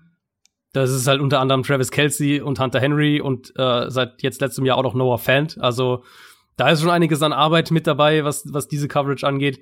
Insofern moderne Linebacker, die halt, glaube ich, wirklich ähm, diese Defense deut deutlich, deutlich verbessern im Vergleich zu letztem Jahr. Dein zweiter Gewinner ist auch ein Team, was bei mir ganz weit vorne mit mhm. dabei gewesen wäre, bin ich ganz ehrlich. Ja, das ist halt so eine Gruppe dann jetzt, ne? Also man kann da die Raiders nehmen, wie gesagt, ich hatte Denver da auch mal kurz drin stehen. Mhm. Es, die Chargers und Cardinals stehen halt so ein bisschen über allem. Arizona durch die Hopkins-Sache natürlich und die Chargers durch ihre Gesamtsumme an Moves. Ähm, ich habe die Buffalo Bills mir mal noch rausgeschrieben als einen Gewinner die natürlich auch einen großen Receiver-Trade durchgeführt haben, der für Stephon Diggs, der war jetzt nicht günstig. Ich würde sagen, relativ faire Kompensation eigentlich, was die Picks angeht. Also ich finde da, mhm. ähm, das ist jetzt nicht zu teuer und nicht zu, zu günstig aus Vikings Sicht gewesen. Aber er gibt halt den Bills ein richtig starkes Receiver-Trio mit, mit Diggs, mit John Brown und Cole Beasley. Also einmal jeweils die drei individuell betrachtet sind wirklich gute Receiver. Und dann sind es aber eben auch Receiver-Typen, die sich halt super ergänzen innerhalb einer Offense. Deswegen ähm, für mich ganz klar, das wird jetzt ein, ein kritisches, ein kritisches Jahr für Josh Allen, weil er jetzt unglaublich gute Umstände hat. Ähm, so vom Sinne es gibt jetzt halt keine Ausreden mehr für ihn. Und wer sich erinnert, dass ich, ich war ja letztes Jahr schon ein großer Fan der Bills Offseason und das setzt sich halt jetzt eigentlich wirklich fort. Und die sind wirklich ein Musterbeispiel dafür, wie man um einen jungen Quarterback herum ideale Umstände aufbaut, um ihm die bestmögliche Chance zu geben, sich sich positiv ja. zu entwickeln. Und jetzt ist natürlich die Frage, Außer, dass sie Josh Allen geholt genau, haben. ob sich Josh Allen positiv genug entwickeln kann. Ähm, und da reden wir bei ihm primär von der Accuracy, klar, aber auch vom Decision Making. Und wenn er sich da nicht deutlich verbessert, dann werden die Bills auch eher früher als später einen neuen Quarterback suchen. Aber für den Moment einfach sind die, die offensiven Umstände jetzt mit dem, was sie letztes Jahr ja vor allem auch in der Offensive Line gemacht haben und da haben sie ja die anderen beiden Receiver auch noch geholt und dann jetzt ähm, Stephon Dix sind die offensiven Umstände wirklich extrem gut und dann finde ich auch, was sie so die kleineren Moves, die sie dazu gemacht haben, Vernon Butler so als günstigere Alternative oder, oder Ersatz für für Jordan Phillips, dann haben sie Quinton Jefferson geholt, der ja auch so für mich einer einer meiner Sleeper Free Agents für die Defensive Line war. Also für mich sieht es wieder nach einer, nach einer Offseason bisher aus in Buffalo, die einfach Hand und Fuß hat und wo sie sich wieder schon jetzt merklich verbessert ja. haben. Ja. Wie gesagt, die Bills bei mir auch. Man machen wirklich gute Dinge ja. in den letzten zwei ja. Jahren. Kann man nicht anders sagen. Kommen wir zu den Teams, die keine guten Dinge oder wenige, oh, nicht zu hart sein, wenige gute Dinge machen. Ja. Und hier ist es, ich habe es schon angedeutet, bei mir komplett andersrum. Ich hätte hier fünf, sechs Teams nehmen können. Ich musste mich auf zwei reduzieren. Und da kam ich um die Lions nicht drum rum. Mhm. Ganz einfach, weil ich jetzt in letzter Zeit schon oft über die Lions hier im Podcast gesprochen habe und wie schnell das gehen kann von einem, wenn sie einiges richtig machen, dann können sie von dieser grauen Maus zu einem Playoff-Kandidaten werden, Mhm. zu, was machen die da? Ja. Und das waren jetzt wie viele Wochen? Ich glaube, in der Mailback-Folge habe ich das gesagt, dass sie, wenn sie gute Moves machen, ja, ähm, ja, drei Wochen oder so dann, zwei Wochen.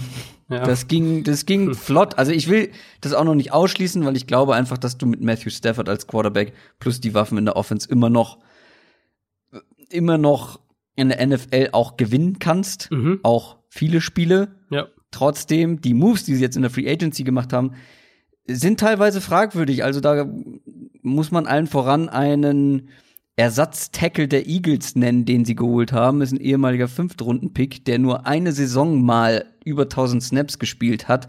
Ähm, davor die Jahre die Hälfte pro Saison.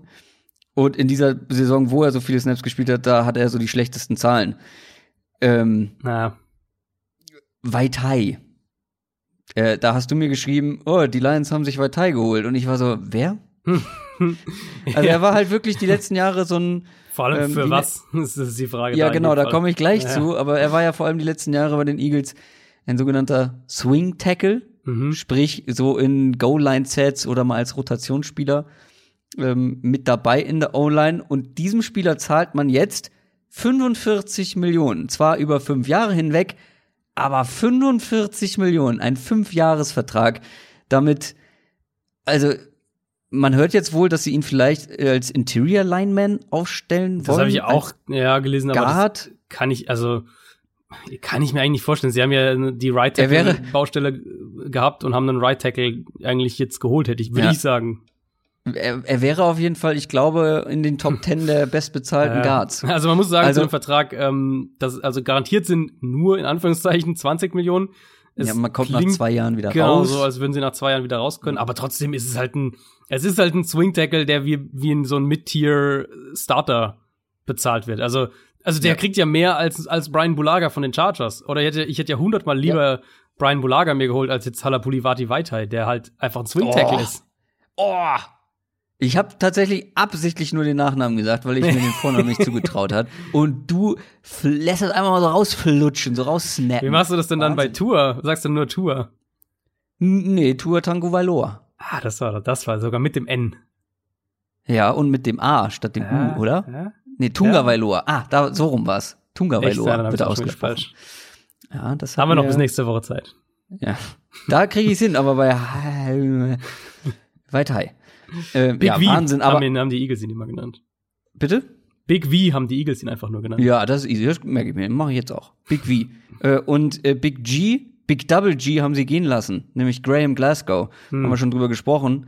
Der zu den ähm, Broncos gegangen ist. Interior Lineman. Deswegen vermutet man vielleicht, dass er Teil der Ersatz ist. Aber Mhm. Das- Glasgow ja. war ein sehr solider Lineman, den man jetzt ja auch noch wieder verloren hat. Macht, finde ich, eine andere Baustelle eben auf. Vor Dann, für das Geld hättest du ja Glasgow einfach halten können. Ja, Also das, was die genau. weitergegeben haben. dann kommt noch erschwerend hinzu, dass man Darius Slay, haben wir ja schon drüber gesprochen, den Cornerback, ja zwar für zwei Picks ziehen lässt, aber was war es, dritter und Fünftrunden-Pick, Mhm. ne? Das sind jetzt keine hohen Picks. Ja, es sind zwei, aber es ist jetzt nicht Mhm. wahnsinnig hoch. Und da lässt man einen sehr guten Cornerback ziehen und holt stattdessen Desmond Trufant von den Falcons. Für mich ein klares Downgrade, auch wenn Trufant vielleicht nicht so schlecht ist, wie er jetzt vor allem letztes Jahr dann teilweise bei den Falcons gespielt hat.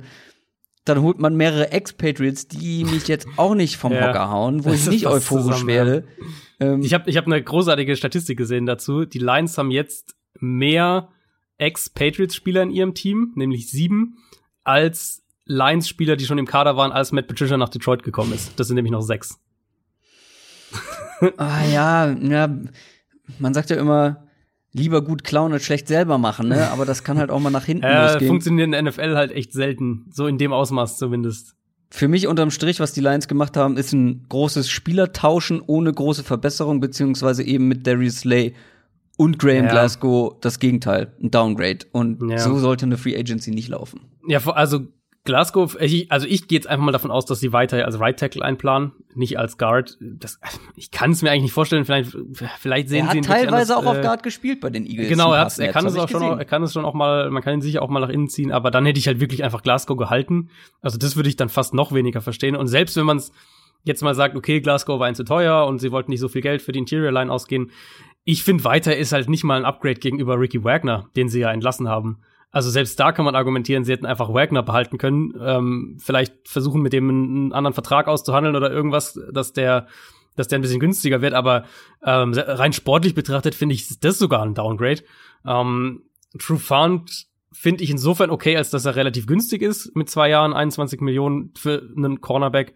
Ähm, der ist jetzt keine Nummer eins mehr wahrscheinlich, aber dann ist er für mich immer noch mindestens einer der, der besten Nummer zwei Cornerbacks der Liga, wenn man es mal so rumdrehen will. Insofern finde ich das noch einigermaßen okay, aber auch da, wenn wir es rein sportlich betrachten, ist es natürlich ein Downgrade zu Darius Slay, also dementsprechend auch da ähm, ist man da schlechter geworden. Wenn wir es jetzt mal nur sportlich sehen, wo sind sie denn, was haben sie gut gemacht? Ähm, ich finde den, die Verpflichtung von Danny Shelton, auch natürlich ein Expatriate, macht Sinn als Ersatz für Ashawn Robinson, den sie ja als Free Agent an die Rams verlieren. Das ist ein, ein Spieler, der halt super eben in genau diese Patriots Defense reinpasst, so ein Two-Gapping Defensive Tackle, der viel Raum einfach ähm, besetzt und, und Platz, Platz für andere Spieler schafft.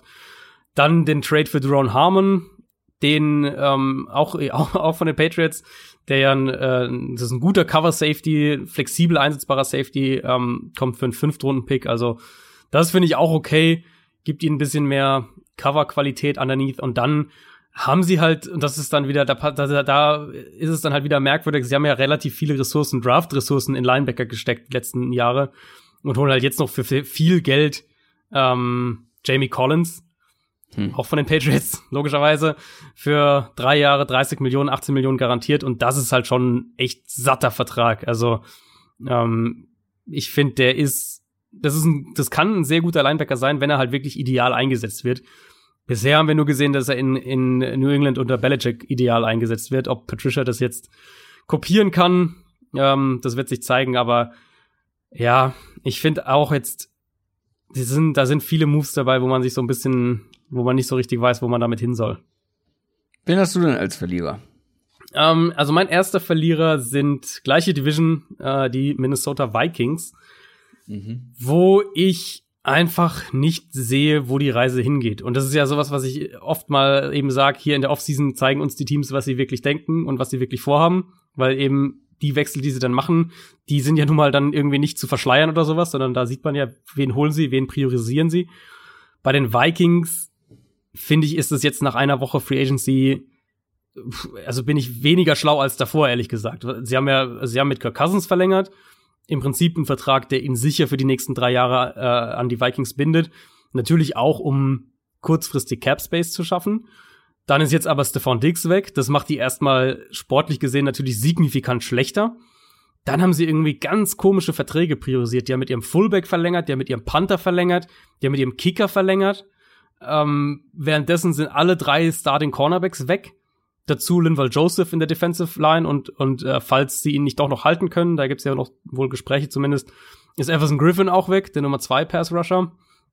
Dann haben sie noch Josh Klein entlassen, ähm, den Guard, was relativ geringe Cap-Einsparungen mitbringt und aber dafür dann nochmal eine zusätzliche Baustelle aufreißt in der Offensive Line, die sowieso in der Interior Offensive Line ja schon Probleme hatte. Also es war natürlich klar, das haben wir ja auch gesagt gehabt, dass die Vikings ihr Team nicht so zusammenhalten können. Dafür hatten sie zu viele eigene Free Agents und, und einfach zu wenig Geld. Aber ich hätte mir ehrlich gesagt kaum einen schlechteren Verlauf für diese Offseason bisher ähm, für die Vikings vorstellen können. Das, das Team insgesamt betrachtet, Stand heute, muss man davon ausgehen, wird in der Summe ähm, schlechter sein als letztes Jahr. Und Cousins ist halt ein, Cousins ist ein guter Quarterback, aber eben kein Quarterback, der ein schlechtes Team trägt. Und deswegen, ähm, jetzt wird auch schon berichtet, dass die eben an einem neuen Vertrag für Delvin Cook arbeiten. Also ich, ich sehe so ein bisschen bei den Vikings, vielleicht kann man es unter dieser Überschrift zusammenfassen, ich sehe es bei den Vikings eine falsche Priorisierung oder eine Priorisierung von falschen Baustellen, während gleichzeitig anderswo wirklich gravierende Baustellen zusätzlich aufgegangen sind mit Dix, mit, mit der Entlassung von Josh Klein, mit den Spielern, die sie halt nicht halten konnten.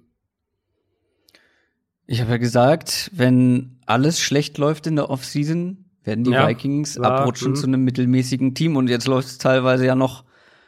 Also ich hatte gedacht, dass andere Dinge pa passieren, Ja, dass sie, Ja.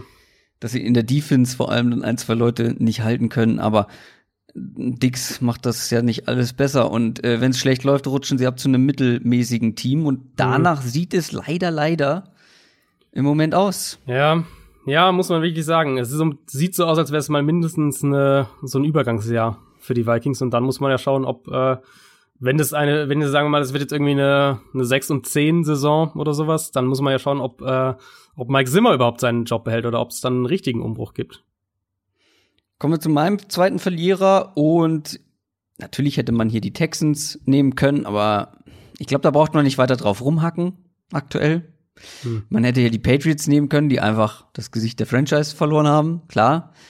Ich habe mich dann aber für die Bengals entschieden, Hm. das ist auch sogar noch mal geändert. Die Bengals, weil wenn wir uns angucken, was andere Teams machen, zum Beispiel die Chargers, die bereiten alles für ihren neuen Quarterback vor. Versuchen die bestmöglichen Umstände zu Mhm. liefern. Die Dolphins, über die wir heute echt wenig gesprochen haben, die haben sehr viel Geld investiert. Vielleicht an der einen oder anderen Stelle zu viel, ja, haben aber gute Spieler dafür bekommen. Sie investieren, ohne zu wissen, wer ihr Quarterback in den nächsten Jahren sein wird. Die Bengals sind das Team, das weiß, wen sie bekommen. Sie können damit planen, weil sie sind als erstes dran im Draft. Aber ich habe nicht das Gefühl, dass sie demjenigen, sei es Joe Barrow, sei, sei es Tour oder wer ganz anderes, vielleicht überraschen sie uns, uns, ja, äh, uns ja auch alle.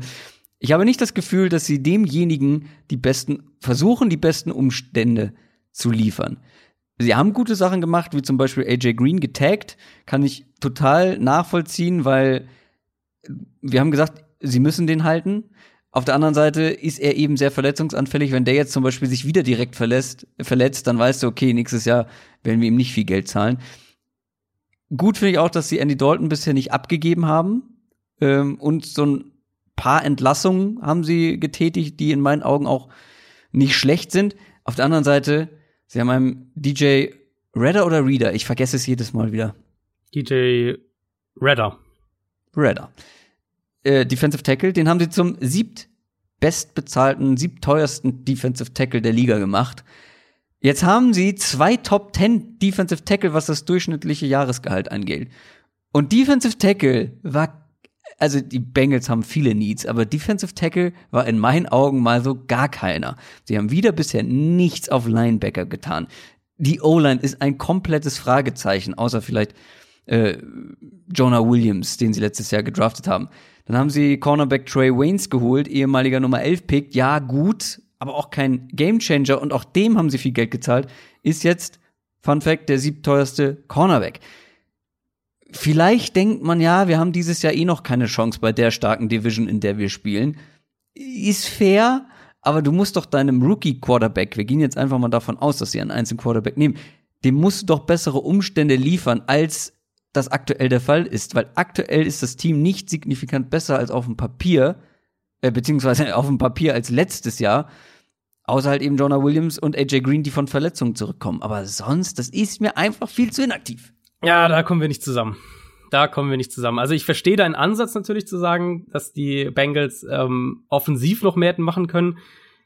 Aber ich, also zum einen sind halt diese zwei Personalien sind natürlich absolut kritisch. Also mal abgesehen vom Quarterback sind Nummer eins Receiver und, und Left Tackle ja so zwei der zentralen oder Offensive Tackle, ähm, zwei der zentralen Positionen halt einfach in der Offense. Deswegen denke ich, werden die halt allein durch die zwei, wenn die zwei zurückkommen, werden sie, glaube ich, schon mal ein, ein gutes St- Stück besser sein. Und der andere Punkt ist halt, also ich finde, Trey Waynes ist deutlich überbezahlt. Drei Jahre 42 Millionen ist viel zu teuer für Trey Waynes. Ich dachte eher, dass der so einer ist, der für so ein, der so ein Prove-It-Deal irgendwie bei 11 Millionen oder sowas gekriegt und nicht, äh, nicht das, was die ihm jetzt gegeben haben. Ähm, für, was man, glaube ich, nicht vergessen darf, ist, dass du einem Rookie-Quarterback eben auch dadurch helfen kannst, wenn die Defense nicht jedes Spiel 30 Punkte zulässt und der Rookie-Quarterback nicht in jedem Spiel 30 Punkte machen muss, um ein Spiel zu gewinnen, um das mal ganz platt zu sagen. Ich sehe deine Argumentation insofern eben, wie gesagt, Waynes überbezahlt, gehe ich voll mit. Redder hätte ich jetzt vielleicht auch nicht ganz so teuer bezahlt, aber ich finde, die Defensive Line mit, mit Redder, mit Gino Atkins, Carlos Dun Dunlap und, ähm, und Sam Hubbard, das ist schon ziemlich ordentlich. Also ich glaube, damit kann man echt auch wieder, wieder, wieder, wieder Schaden anrichten. Waynes wird ja vermutlich der Nummer zwei Corner sein. Ähm, neben William Jackson. Also das ist an sich auch kein schlechtes Duo. Vielleicht spielt Trey Waynes dann auch wieder ein bisschen besser, eher so wie, wie ähm, als er mit Xavier Rhodes zusammengespielt hat, als, als Xavier Rhodes noch gut war. Ähm, und dann holen sie ja wahrscheinlich jetzt auch noch, oder ist, glaube ich, sogar schon, ist sogar, glaube ich, schon durch Mackenzie Alexander, den anderen Ex-Vikings-Cornerback, der dann im Slot spielen wird. Ist für mich auch ein Upgrade. Also ich finde schon, sie haben die Defense insgesamt, auch wenn teilweise zu teuer, aber sie haben die Defense insgesamt ein gutes Stück verbessert, während eben offensiv du wahrscheinlich dann im Draft viel machen wirst. Also ich schätze, sie, mhm. sie werden viel ihrer, ihrer Draft-Ressourcen, klar, Nummer eins eben für den Quarterback, höchstwahrscheinlich, und dann die anderen Ressourcen eben vielleicht noch in einen Receiver und dann vielleicht noch in einen Tight und so weiter. Aber ähm, also ich hätte die Bengals nicht als Verlierer. Für mich sind die Bengals eins dieser Teams, was so eben in der in der breiten Masse der Teams her, die haben halt ein paar gute Moves gemacht und ein paar Moves, die vielleicht zu teuer waren, so mitmarschieren irgendwie. Ja, kann ich total verstehen. Es war ja auch nur eins von vielen Teams was für mich da in Frage mhm. kam. Es ist mir halt einfach zu passiv. Du würdest gerne offensiv halt mehr noch gesehen, ne? Ja, die O-Line und mhm. Linebacker, mhm. das bringt doch auch nichts, wenn die, ja klar, die Front wird dann irgendwie besser sein, aber letztes Jahr konnte da jeder wie durch warme Butter laufen. Mhm. Und wenn du schon über den Run geschlagen wirst, ist schon mal schlecht. Mhm. Also, ja. und wie gesagt, auf Linebacker ist nach wie vor ein Riesenproblem, glaube ich. O-Line ist in meinen Augen noch ein Riesenproblem. Mhm. Auf Tight End hast du Nummer eins Tight End ist ein CJ Usoma. ja klar, du hast jetzt irgendwie mit AJ Green Wildcard, weil wer weiß, wann wieder fit. Ich meine, mhm. da hat man schon oft erwartet, dass er wieder zurückkommt. Äh, und Tyler Boyd und John Ross, ja, nett, wirklich nette Waffen. Aber ansonsten sehe ich da halt noch wirklich so klaffende Lücken und dann wird's halt irgendwie unangenehm für einen Quarterback. Ja, sie müssen, sie stehen halt nicht so wahnsinnig unter Druck, weil alle wissen, es ist jetzt ein Umbruch, es kann eigentlich nur bergauf gehen. Trotzdem ein bisschen mehr, ein bisschen mehr Aggressivität. Auf so, also, dass man zumindest die klaren Needs adressiert und halt nicht noch einen Defensive Tackle holt, sondern das Geld, was sie jetzt für den ausgeben, in eine andere Position. Weißt du? Mhm. Ja, Sowas. Ja, also ich, ich verstehe deinen Ansatz. Ähm, ich, also das ist so ein klassischer Fall für mich, wo ich eben sagen würde, mal schauen, was sie halt noch zum einen jetzt in der zweiten, dritten Free Agency Welle machen und dann eben auch im Draft, weil ich könnte Den mir Draft vorstellen, dürfen wir aber nicht mit einberechnen. Nee, klar. Free Agency Verlierer. Klar, voll. Nicht Offseason Verlierer. Ähm, klar, ich denke halt, dass das die Denkweise dahinter ist, dass sie ähm, im Draft eben auf die Offense gehen wollen und jetzt die Möglichkeit eher gesehen haben für für also defensive Baustellen sozusagen zu schließen, um dann im Draft offensiv mehr mehr Spielraum zu haben. Am Ende traden die den Nummer 1 Pick weg. Oh, äh, und holen sich da dann den Linebacker unter anderem und äh, noch einen O-Liner. Äh, ich hoffe es wirklich nicht für Bengals Fans. You never know. So, zum Abschluss, nee, nicht ganz der Abschluss, aber zum Abschluss dieser Rubrik dein zweites Verliererteam. Ja, wir haben eine, eine ähnliche haben, Kerbe.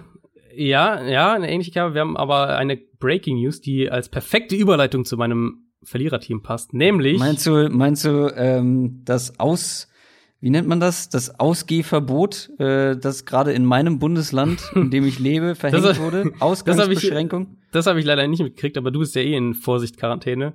Ähm, nein, äh, Todd Gurley hat ein neues Team gefunden und nein. zwar geht er zu den Atlanta Falcons. Für ein Jahr, also ein Jahresvertrag. Ähm, wow. Gerade bei den, es gab wohl auch schon Rappaport, ihn Rappaport berichtet, die Falcons hatten auch schon äh, Trade-Gespräche mit den Rams, haben dann aber eben davon abgesehen und verpflichten ihn jetzt, nachdem er entlassen wurde. Das wird sicher ja. ein günstiger, sehr, sehr günstiger Einjahresvertrag sein. Ich schätze mal, reden wir irgendwie von fünf, sechs Millionen oder sowas. Und Todd Gurley ähm, günstig, be äh, günstig bekommen da spricht ja erstmal auch nichts gegen, oder? Dann passt er halt wahrscheinlich die, super in dieses fit Scheme. Ist so. Genau, ja. Ja, wenn ist, er fit äh, ist. Ist ähm, im Prinzip halt eine, eine teurere und etwas bessere Version von Devonta Freeman, den sie ja entlassen haben, wenn man so will. Und das etwas bessere, ähm, das will ich erstmal sehen. Er war mal deutlich besser als genau, Devonta Freeman. Genau, ja, genau. Aber, Aber Freeman war ja jetzt auch nicht mehr so dolle, letztes Jahr zumindest.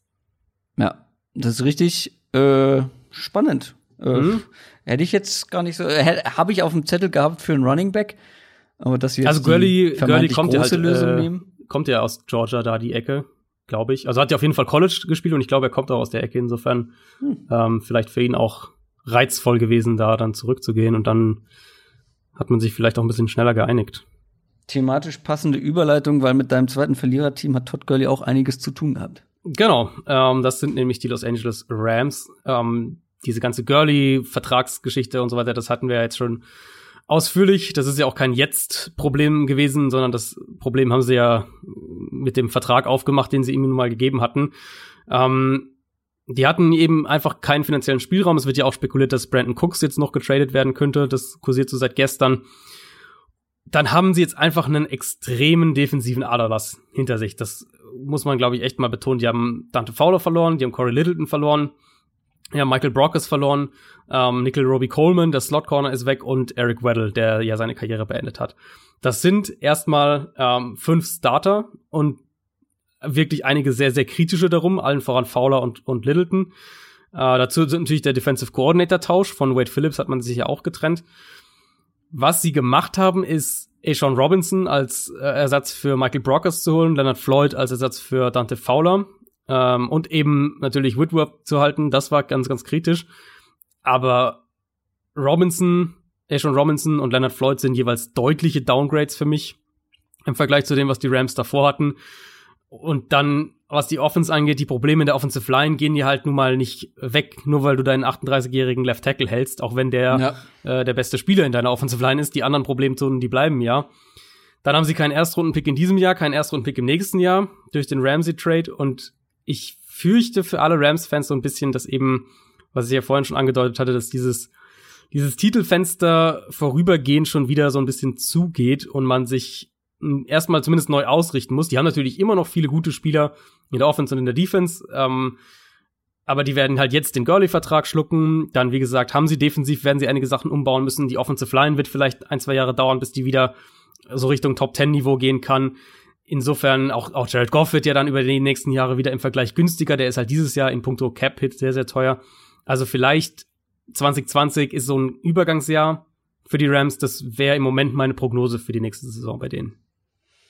Ja, es ist so ein bisschen deprimierend, was Ja. gerade bei den Rams passiert. Ja. Und ich finde es irgendwie spannend, dass so gerade in nur einer Offseason, sehr hypothetisch, was ich jetzt sage, aber in einer Offseason so ein bisschen der Switch von innerhalb Los Angeles, dieser Switch von den Chargers zu den Rams, also dass man sich auf jeden Fall zumindest wieder angenähert hat. Sportlich. Möglicherweise. Sportlich, sportlich ja. Ja klar, alle anderen äh, Sachen könnten dann aber nachziehen. Wenn jetzt die Chargers wirklich richtig gut werden. Ich, Ja, will es nicht jinxen. Ich weiß, äh, ich weiß, dass es Chargers-Fans gibt, die sagen, die Offseason lief so gut, das wird eine richtig schlechte, verseuchte Saison werden.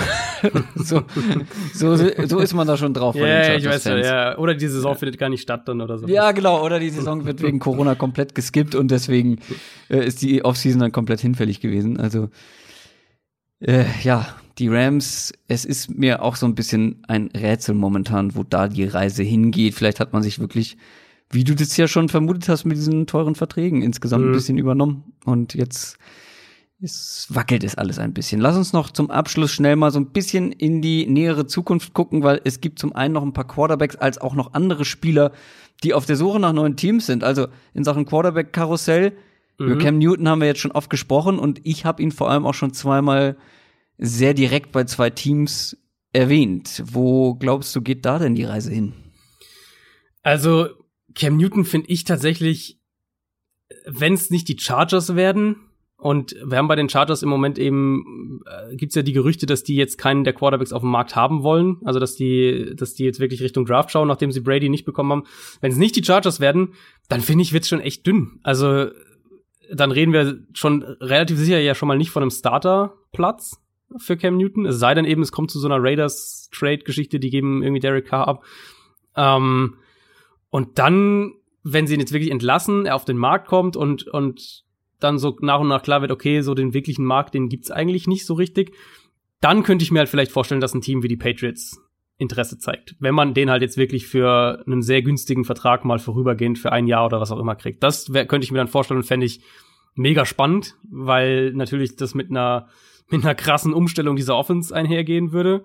Ähm, aber das wäre eigentlich für Cam halt auch eine super Situation, weil du mit einer starken Defense spielst. Das heißt, ähm, du, du musst jetzt nicht irgendwie wilde Shootouts jede Woche gewinnen, eine sehr gute Offensive Line vor dir hast, ähm, eine, eine Offense, die auch über die letzten Jahre immer wieder mal gezeigt hat, dass sie dass sie auch hartnäckig beim Run-Game bleiben können, wenn sie das machen wollen, was ja auch ähm, zur Spielweise von Cam Newton passt. Also von der Idee her, Patriots machen eine offensiv krassen, ähm, krassen Schemewechsel und, und holen sich Cam Newton. Fände ich super spannend, wird aber, glaube ich, nur passieren, wenn der sehr günstig wird. Und das könnte sein, weil, wie gesagt, ich finde, der, der Markt ist jetzt nicht so, dass man sagt, boah, da sind dann drei, vier, fünf Teams direkt dran, wenn der jetzt Free Agent wird. James Winston ist natürlich einer, der jetzt nicht gerade profitiert hat von diesem riesen Tom Brady Deal. Ja. Der wird auf jeden Fall nicht mehr bei den Buccaneers bleiben, außer er sagt, ach, von Tom Brady kann ich noch einiges lernen. Ich setze mich jetzt hier in die zweite Reihe und guck mal ein bisschen zu. Das äh, können wir uns äh. alle nicht vorstellen. Der war Nummer eins Pick overall, war jetzt fünf Jahre Starting mhm. Quarterback. Der will irgendwo anders starten. Es gibt noch so ein paar Teams, die möglicherweise auf der Suche sind. Übrigens bei Cam habe ich noch gar nicht hinzugefügt, weil ich es ja schon vorhin gesagt habe. Meine Favoriten sind nach wie vor die Chargers und die Raiders, vor allem mhm. die Raiders mittlerweile. Also ja, aber James Winston wäre natürlich auch so ein Kandidat, wo sich vielleicht ein John Gruden sagt, ich will hier so ein so ein Ganzlinger ja. haben. Ich habe keine Lust mehr auf dieses passive, konservative Rumgedümpel von Derek Carr. Ich will ich will zumindest Action, auch wenn wir am Ende nicht mit mehr Siegen rauskommen. ja, dann hätte ich mir halt, da hätte ich mir dann halt gewünscht, dass sie, gut, ist ja noch, noch ist ja nichts offiziell, aber dass sie halt eher, ähm, eher Winston als jetzt äh, Mariota holen für diese, für diese High-End-Backup-Rolle, was auch immer. Also der Punkt für, für James Winston ist, der wird in diesen, das, was Ryan Tannehill letztes Jahr gemacht hat, gehen müssen. Das ist, davon müssen wir, glaube ich, ausgehen, eben ähm, so ein Platz, wo er als als äh, Top-Alternative quasi geht und wo man, wo der, wo der Starting Quarterback halt so ein bisschen wackelt und er dann gegebenenfalls eben den Start, Starterplatz übernehmen könnte. Das wäre halt zum Beispiel eben bei den Raiders eine super Gelegenheit gewesen, zu sagen, hier, Derek Carr, wir setzen James Winston hinter dich. Ähm, und dann schauen wir mal, ob du, schauen wir mal, wie, wie Carr spielt und wenn er, wenn das wieder so ähnlich halt abläuft wie jetzt letztes Jahr, dann machen wir irgendwann den Tausch und gucken halt mal, wo mit James Winston die Reise hingeht. Deswegen hätte ich ihn ja zum Beispiel auch gerne in Chicago gesehen, eben hinter Trubisky in der gleichen Rolle. Ich habe eine Theorie, noch eine andere für James Winston, eben auch in dieser Rolle. So kommt irgendwo hin als, ähm, als High-End-Option und könnte als Starter übernehmen für ein Team, was jetzt vielleicht äh, so eh so ein bisschen sich im Umbruch befindet. Und das sind die Jacksonville Jaguars. Wenn Jacksonville mhm. sagt, wir haben ja. jetzt eh eine Saison, die wird jetzt nicht in die Playoffs und zum Super Bowl führen. Und wir sind eh in einem Umbruch und genau das haben sie ja uns ja relativ klar gemacht mit den, mit den äh, Transfers und den, den Trades, die sie bisher gemacht haben. Auch wenn sie dann wieder Spieler relativ teuer geholt haben, die, was irgendwie überraschend war. Ähm, wenn die jetzt sagen, James Winston kriegen wir jetzt mal für ein Jahr 10 Millionen oder sowas, weil halt der Markt echt nicht da ist das könnte ich mir zum Beispiel vorstellen, dass du dann sagst, wir geben Gardner Minshew die Chance zu starten, wollen aber eben, falls, falls halt rauskristallisiert im Laufe der Saison, dass, äh, dass Minshew nicht die Antwort ist, dann wollen wir eine Alternative haben, um in Woche sieben den Quarterback-Tausch durchführen zu können, um dann zu sehen, ob James Winston vielleicht für uns die Antwort sein kann. Also quasi so ein, so ein Quarterback-Testlabor sozusagen. Das ist so eine Theorie, die ich noch inzwischen habe. Ja. Aber ja, ja mhm. so wahnsinnig viele Spots für James Winston gibt's halt im Moment echt auch nicht. Wobei James Winston auch wieder das komplette Gegenteil von einem Gardner Minshew eigentlich ist, ne? Total, ja, ja, total, klar. Äh, ich werfe jetzt mal Derek Carr und Andy Dalton in eine mhm. Schüssel, mhm. vor allem auch aus Zeitgründen. Ich habe nämlich noch Quarantänetermine heute. Ähm, also Derek Carr und Andy Dalton sind ja auch so zwei. Also bei Andy Dalton, ich glaube nach wie vor, dass er bei den Bengals bleibt und man den mhm. Quarterback mhm. holt an eins. Und dann erstmal sagt, es wird einen Quarterback-Kampf geben, aber wenn nicht in Woche eins, dann in den ersten paar Wochen wird es den Quarterback-Tausch geben und Andy Dalton wird gebencht. Aber ich glaube, er bleibt bei den Bengals. Ist mehr und mehr ein wahrscheinliches Szenario, glaube ich. Also sie haben ja Trade-Gespräche geführt, insofern sind sie der Idee nicht komplett abgeneigt. Äh, gab jetzt, also zumindest mal mit den Bears gab es ja wohl ähm, konkrete Gespräche in der Richtung. Für mich Dalton wäre halt so ein Kandidat für die Patriots. Oder beide. Wenn wir sie beide in einen Topf schmeißen, Carr und Dalton wären beide theoretisch Kandidaten für die Patriots. Andy Dalton würdest du wahrscheinlich deutlich günstiger bekommen, was das Gesamtpaket angeht, also äh, Trade Value, Vertrag und so weiter. Insofern dann vielleicht eher, und ich würde auch eher Dalton nehmen. Also wenn du mir jetzt im Vakuum die Wahl gibst zwischen Dalton und Derek Carr, würde ich Andy Dalton nehmen. Ähm, ich kann mir aber dein Szenario auch gut vorstellen bei ihm. Und ich kann mir bei Carr halt auch sehr gut vorstellen, dass er einfach noch ein Jahr ähm, für die Raiders spielt. Ne, das kann ich mir nicht vorstellen. Ja, ich weiß, du bist da, du bist da aggressiver in der Richtung. Ich ja. sehe, bei, wenn ich jetzt heute raten müsste, würde ich sagen, ähm, beide bleiben bei ihrem Team. Ich könnte mir aber auch sehr gut vorstellen, dass es eben beides Quarterbacks sind, die zum Beispiel halt für die Patriots interessant werden. Jetzt gibt es ja noch ein paar Free Agents, die auf dem Markt sind. Lass uns doch jeder mal einen nehmen und gucken, äh, erstmal gucken, warum sind die noch nirgends und wer könnte für diese Spieler in Frage kommen. Ich lass mhm. dich mal anfangen, weil es gibt eigentlich ja eine klare Nummer eins jetzt bei den Free Agents, die noch zu haben sind. Ja, Jadavian Clowney ist sicher der, ja. der größte Name. Ähm, alles, was wir da hören, geht ja auch in die Richtung, dass er halt sehr viel Geld haben will, eben wirklich diese diese 20 Millionen im Jahr, über die wir mal gesprochen hatten bei den Defense Free Agents ähm, und dass da halt Teams noch so ein bisschen zögern. Könnte sein, dass es jetzt dann bei ihm darin endet, dass er dann stattdessen irgendwie eher so einen kurzfristigen Vertrag unterschreibt, um in, in zwei Jahren halt nochmal auf den Markt zu kommen und dann nochmal abkassieren zu können. Also das ist bei ihm das Hauptthema. Ähm, ich hatte ihn ja ursprünglich mal zu den Giants so ein bisschen als Alternative geschickt, wenn er nicht in Seattle bleibt. Das scheint relativ wenig, da scheint relativ wenig in der Richtung zu passieren, was mich wundert, weil die Giants, also zum einen ist er halt ein prototypischer Dave Gettleman-Spieler und die Giants haben den Need. Ähm, alles, was wir im Moment hören, geht halt entweder Titans oder Seahawks. Und ich denke, dass er am Ende in Seattle bleiben wird. Hm, du hast bei äh, Twitter oder viele haben ja bei Twitter die Frage gestellt, was nimmt man bei den Seahawks lieber? David Clowney mhm. für eine gewisse Summe, eine hohe Summe? Oder zum Beispiel tradet man für Ngakwe und holt sich Everson Griffin? Ja, ja, auch Free Agent ist. Ähm, 8 Millionen mehr dann oder so in der Summe, ja. Genau. Und ich könnte mir tatsächlich, also ich würde persönlich die zweite Wahl nehmen mit hm. Ngakwe und Griffin, Clowny ziehen lassen und dann bist du, glaube ich, in Sachen Pass Rush zumindest ganz gut aufgestellt. Hm. Und Clowny zu den Titans finde ich jetzt gar nicht so absurd, wenn sie das irgendwie technisch ja. Äh, ja. hinbekommen. Das würde halt, wie gesagt, die, diesen Casey-Trade auch genau, genau, so genau. erklären. Ja. Ja, also und, und Titans offensichtlich sehen sich ja im, im Titelfenster jetzt, sonst hätten sie diese Moves ja nicht so gemacht, wie sie sie gemacht haben mit mit Hannell und mit Derrick Henry und so weiter. Also ähm, fände ich mega spannend. Wie gesagt, ich denke auch, dass es sich zwischen den beiden Teams entscheidet. Also so, das deutet zumindest einiges darauf hin. Wide Receiver ist ganz schön ruhig, die ganze Geschichte. Also wirklich überraschend, ja. Robbie Anderson ist noch da, Emmanuel Sanders mhm. ist noch da, aber vor allem Robbie Anderson finde ich sehr spannend, weil also generell ist es sehr spannend, warum einfach keine Wide Receiver bisher irgendwie zu neuen Teams gekommen sind, aber Robbie Anderson und Emmanuel Sanders, Emmanuel Sanders sind so die beiden besten.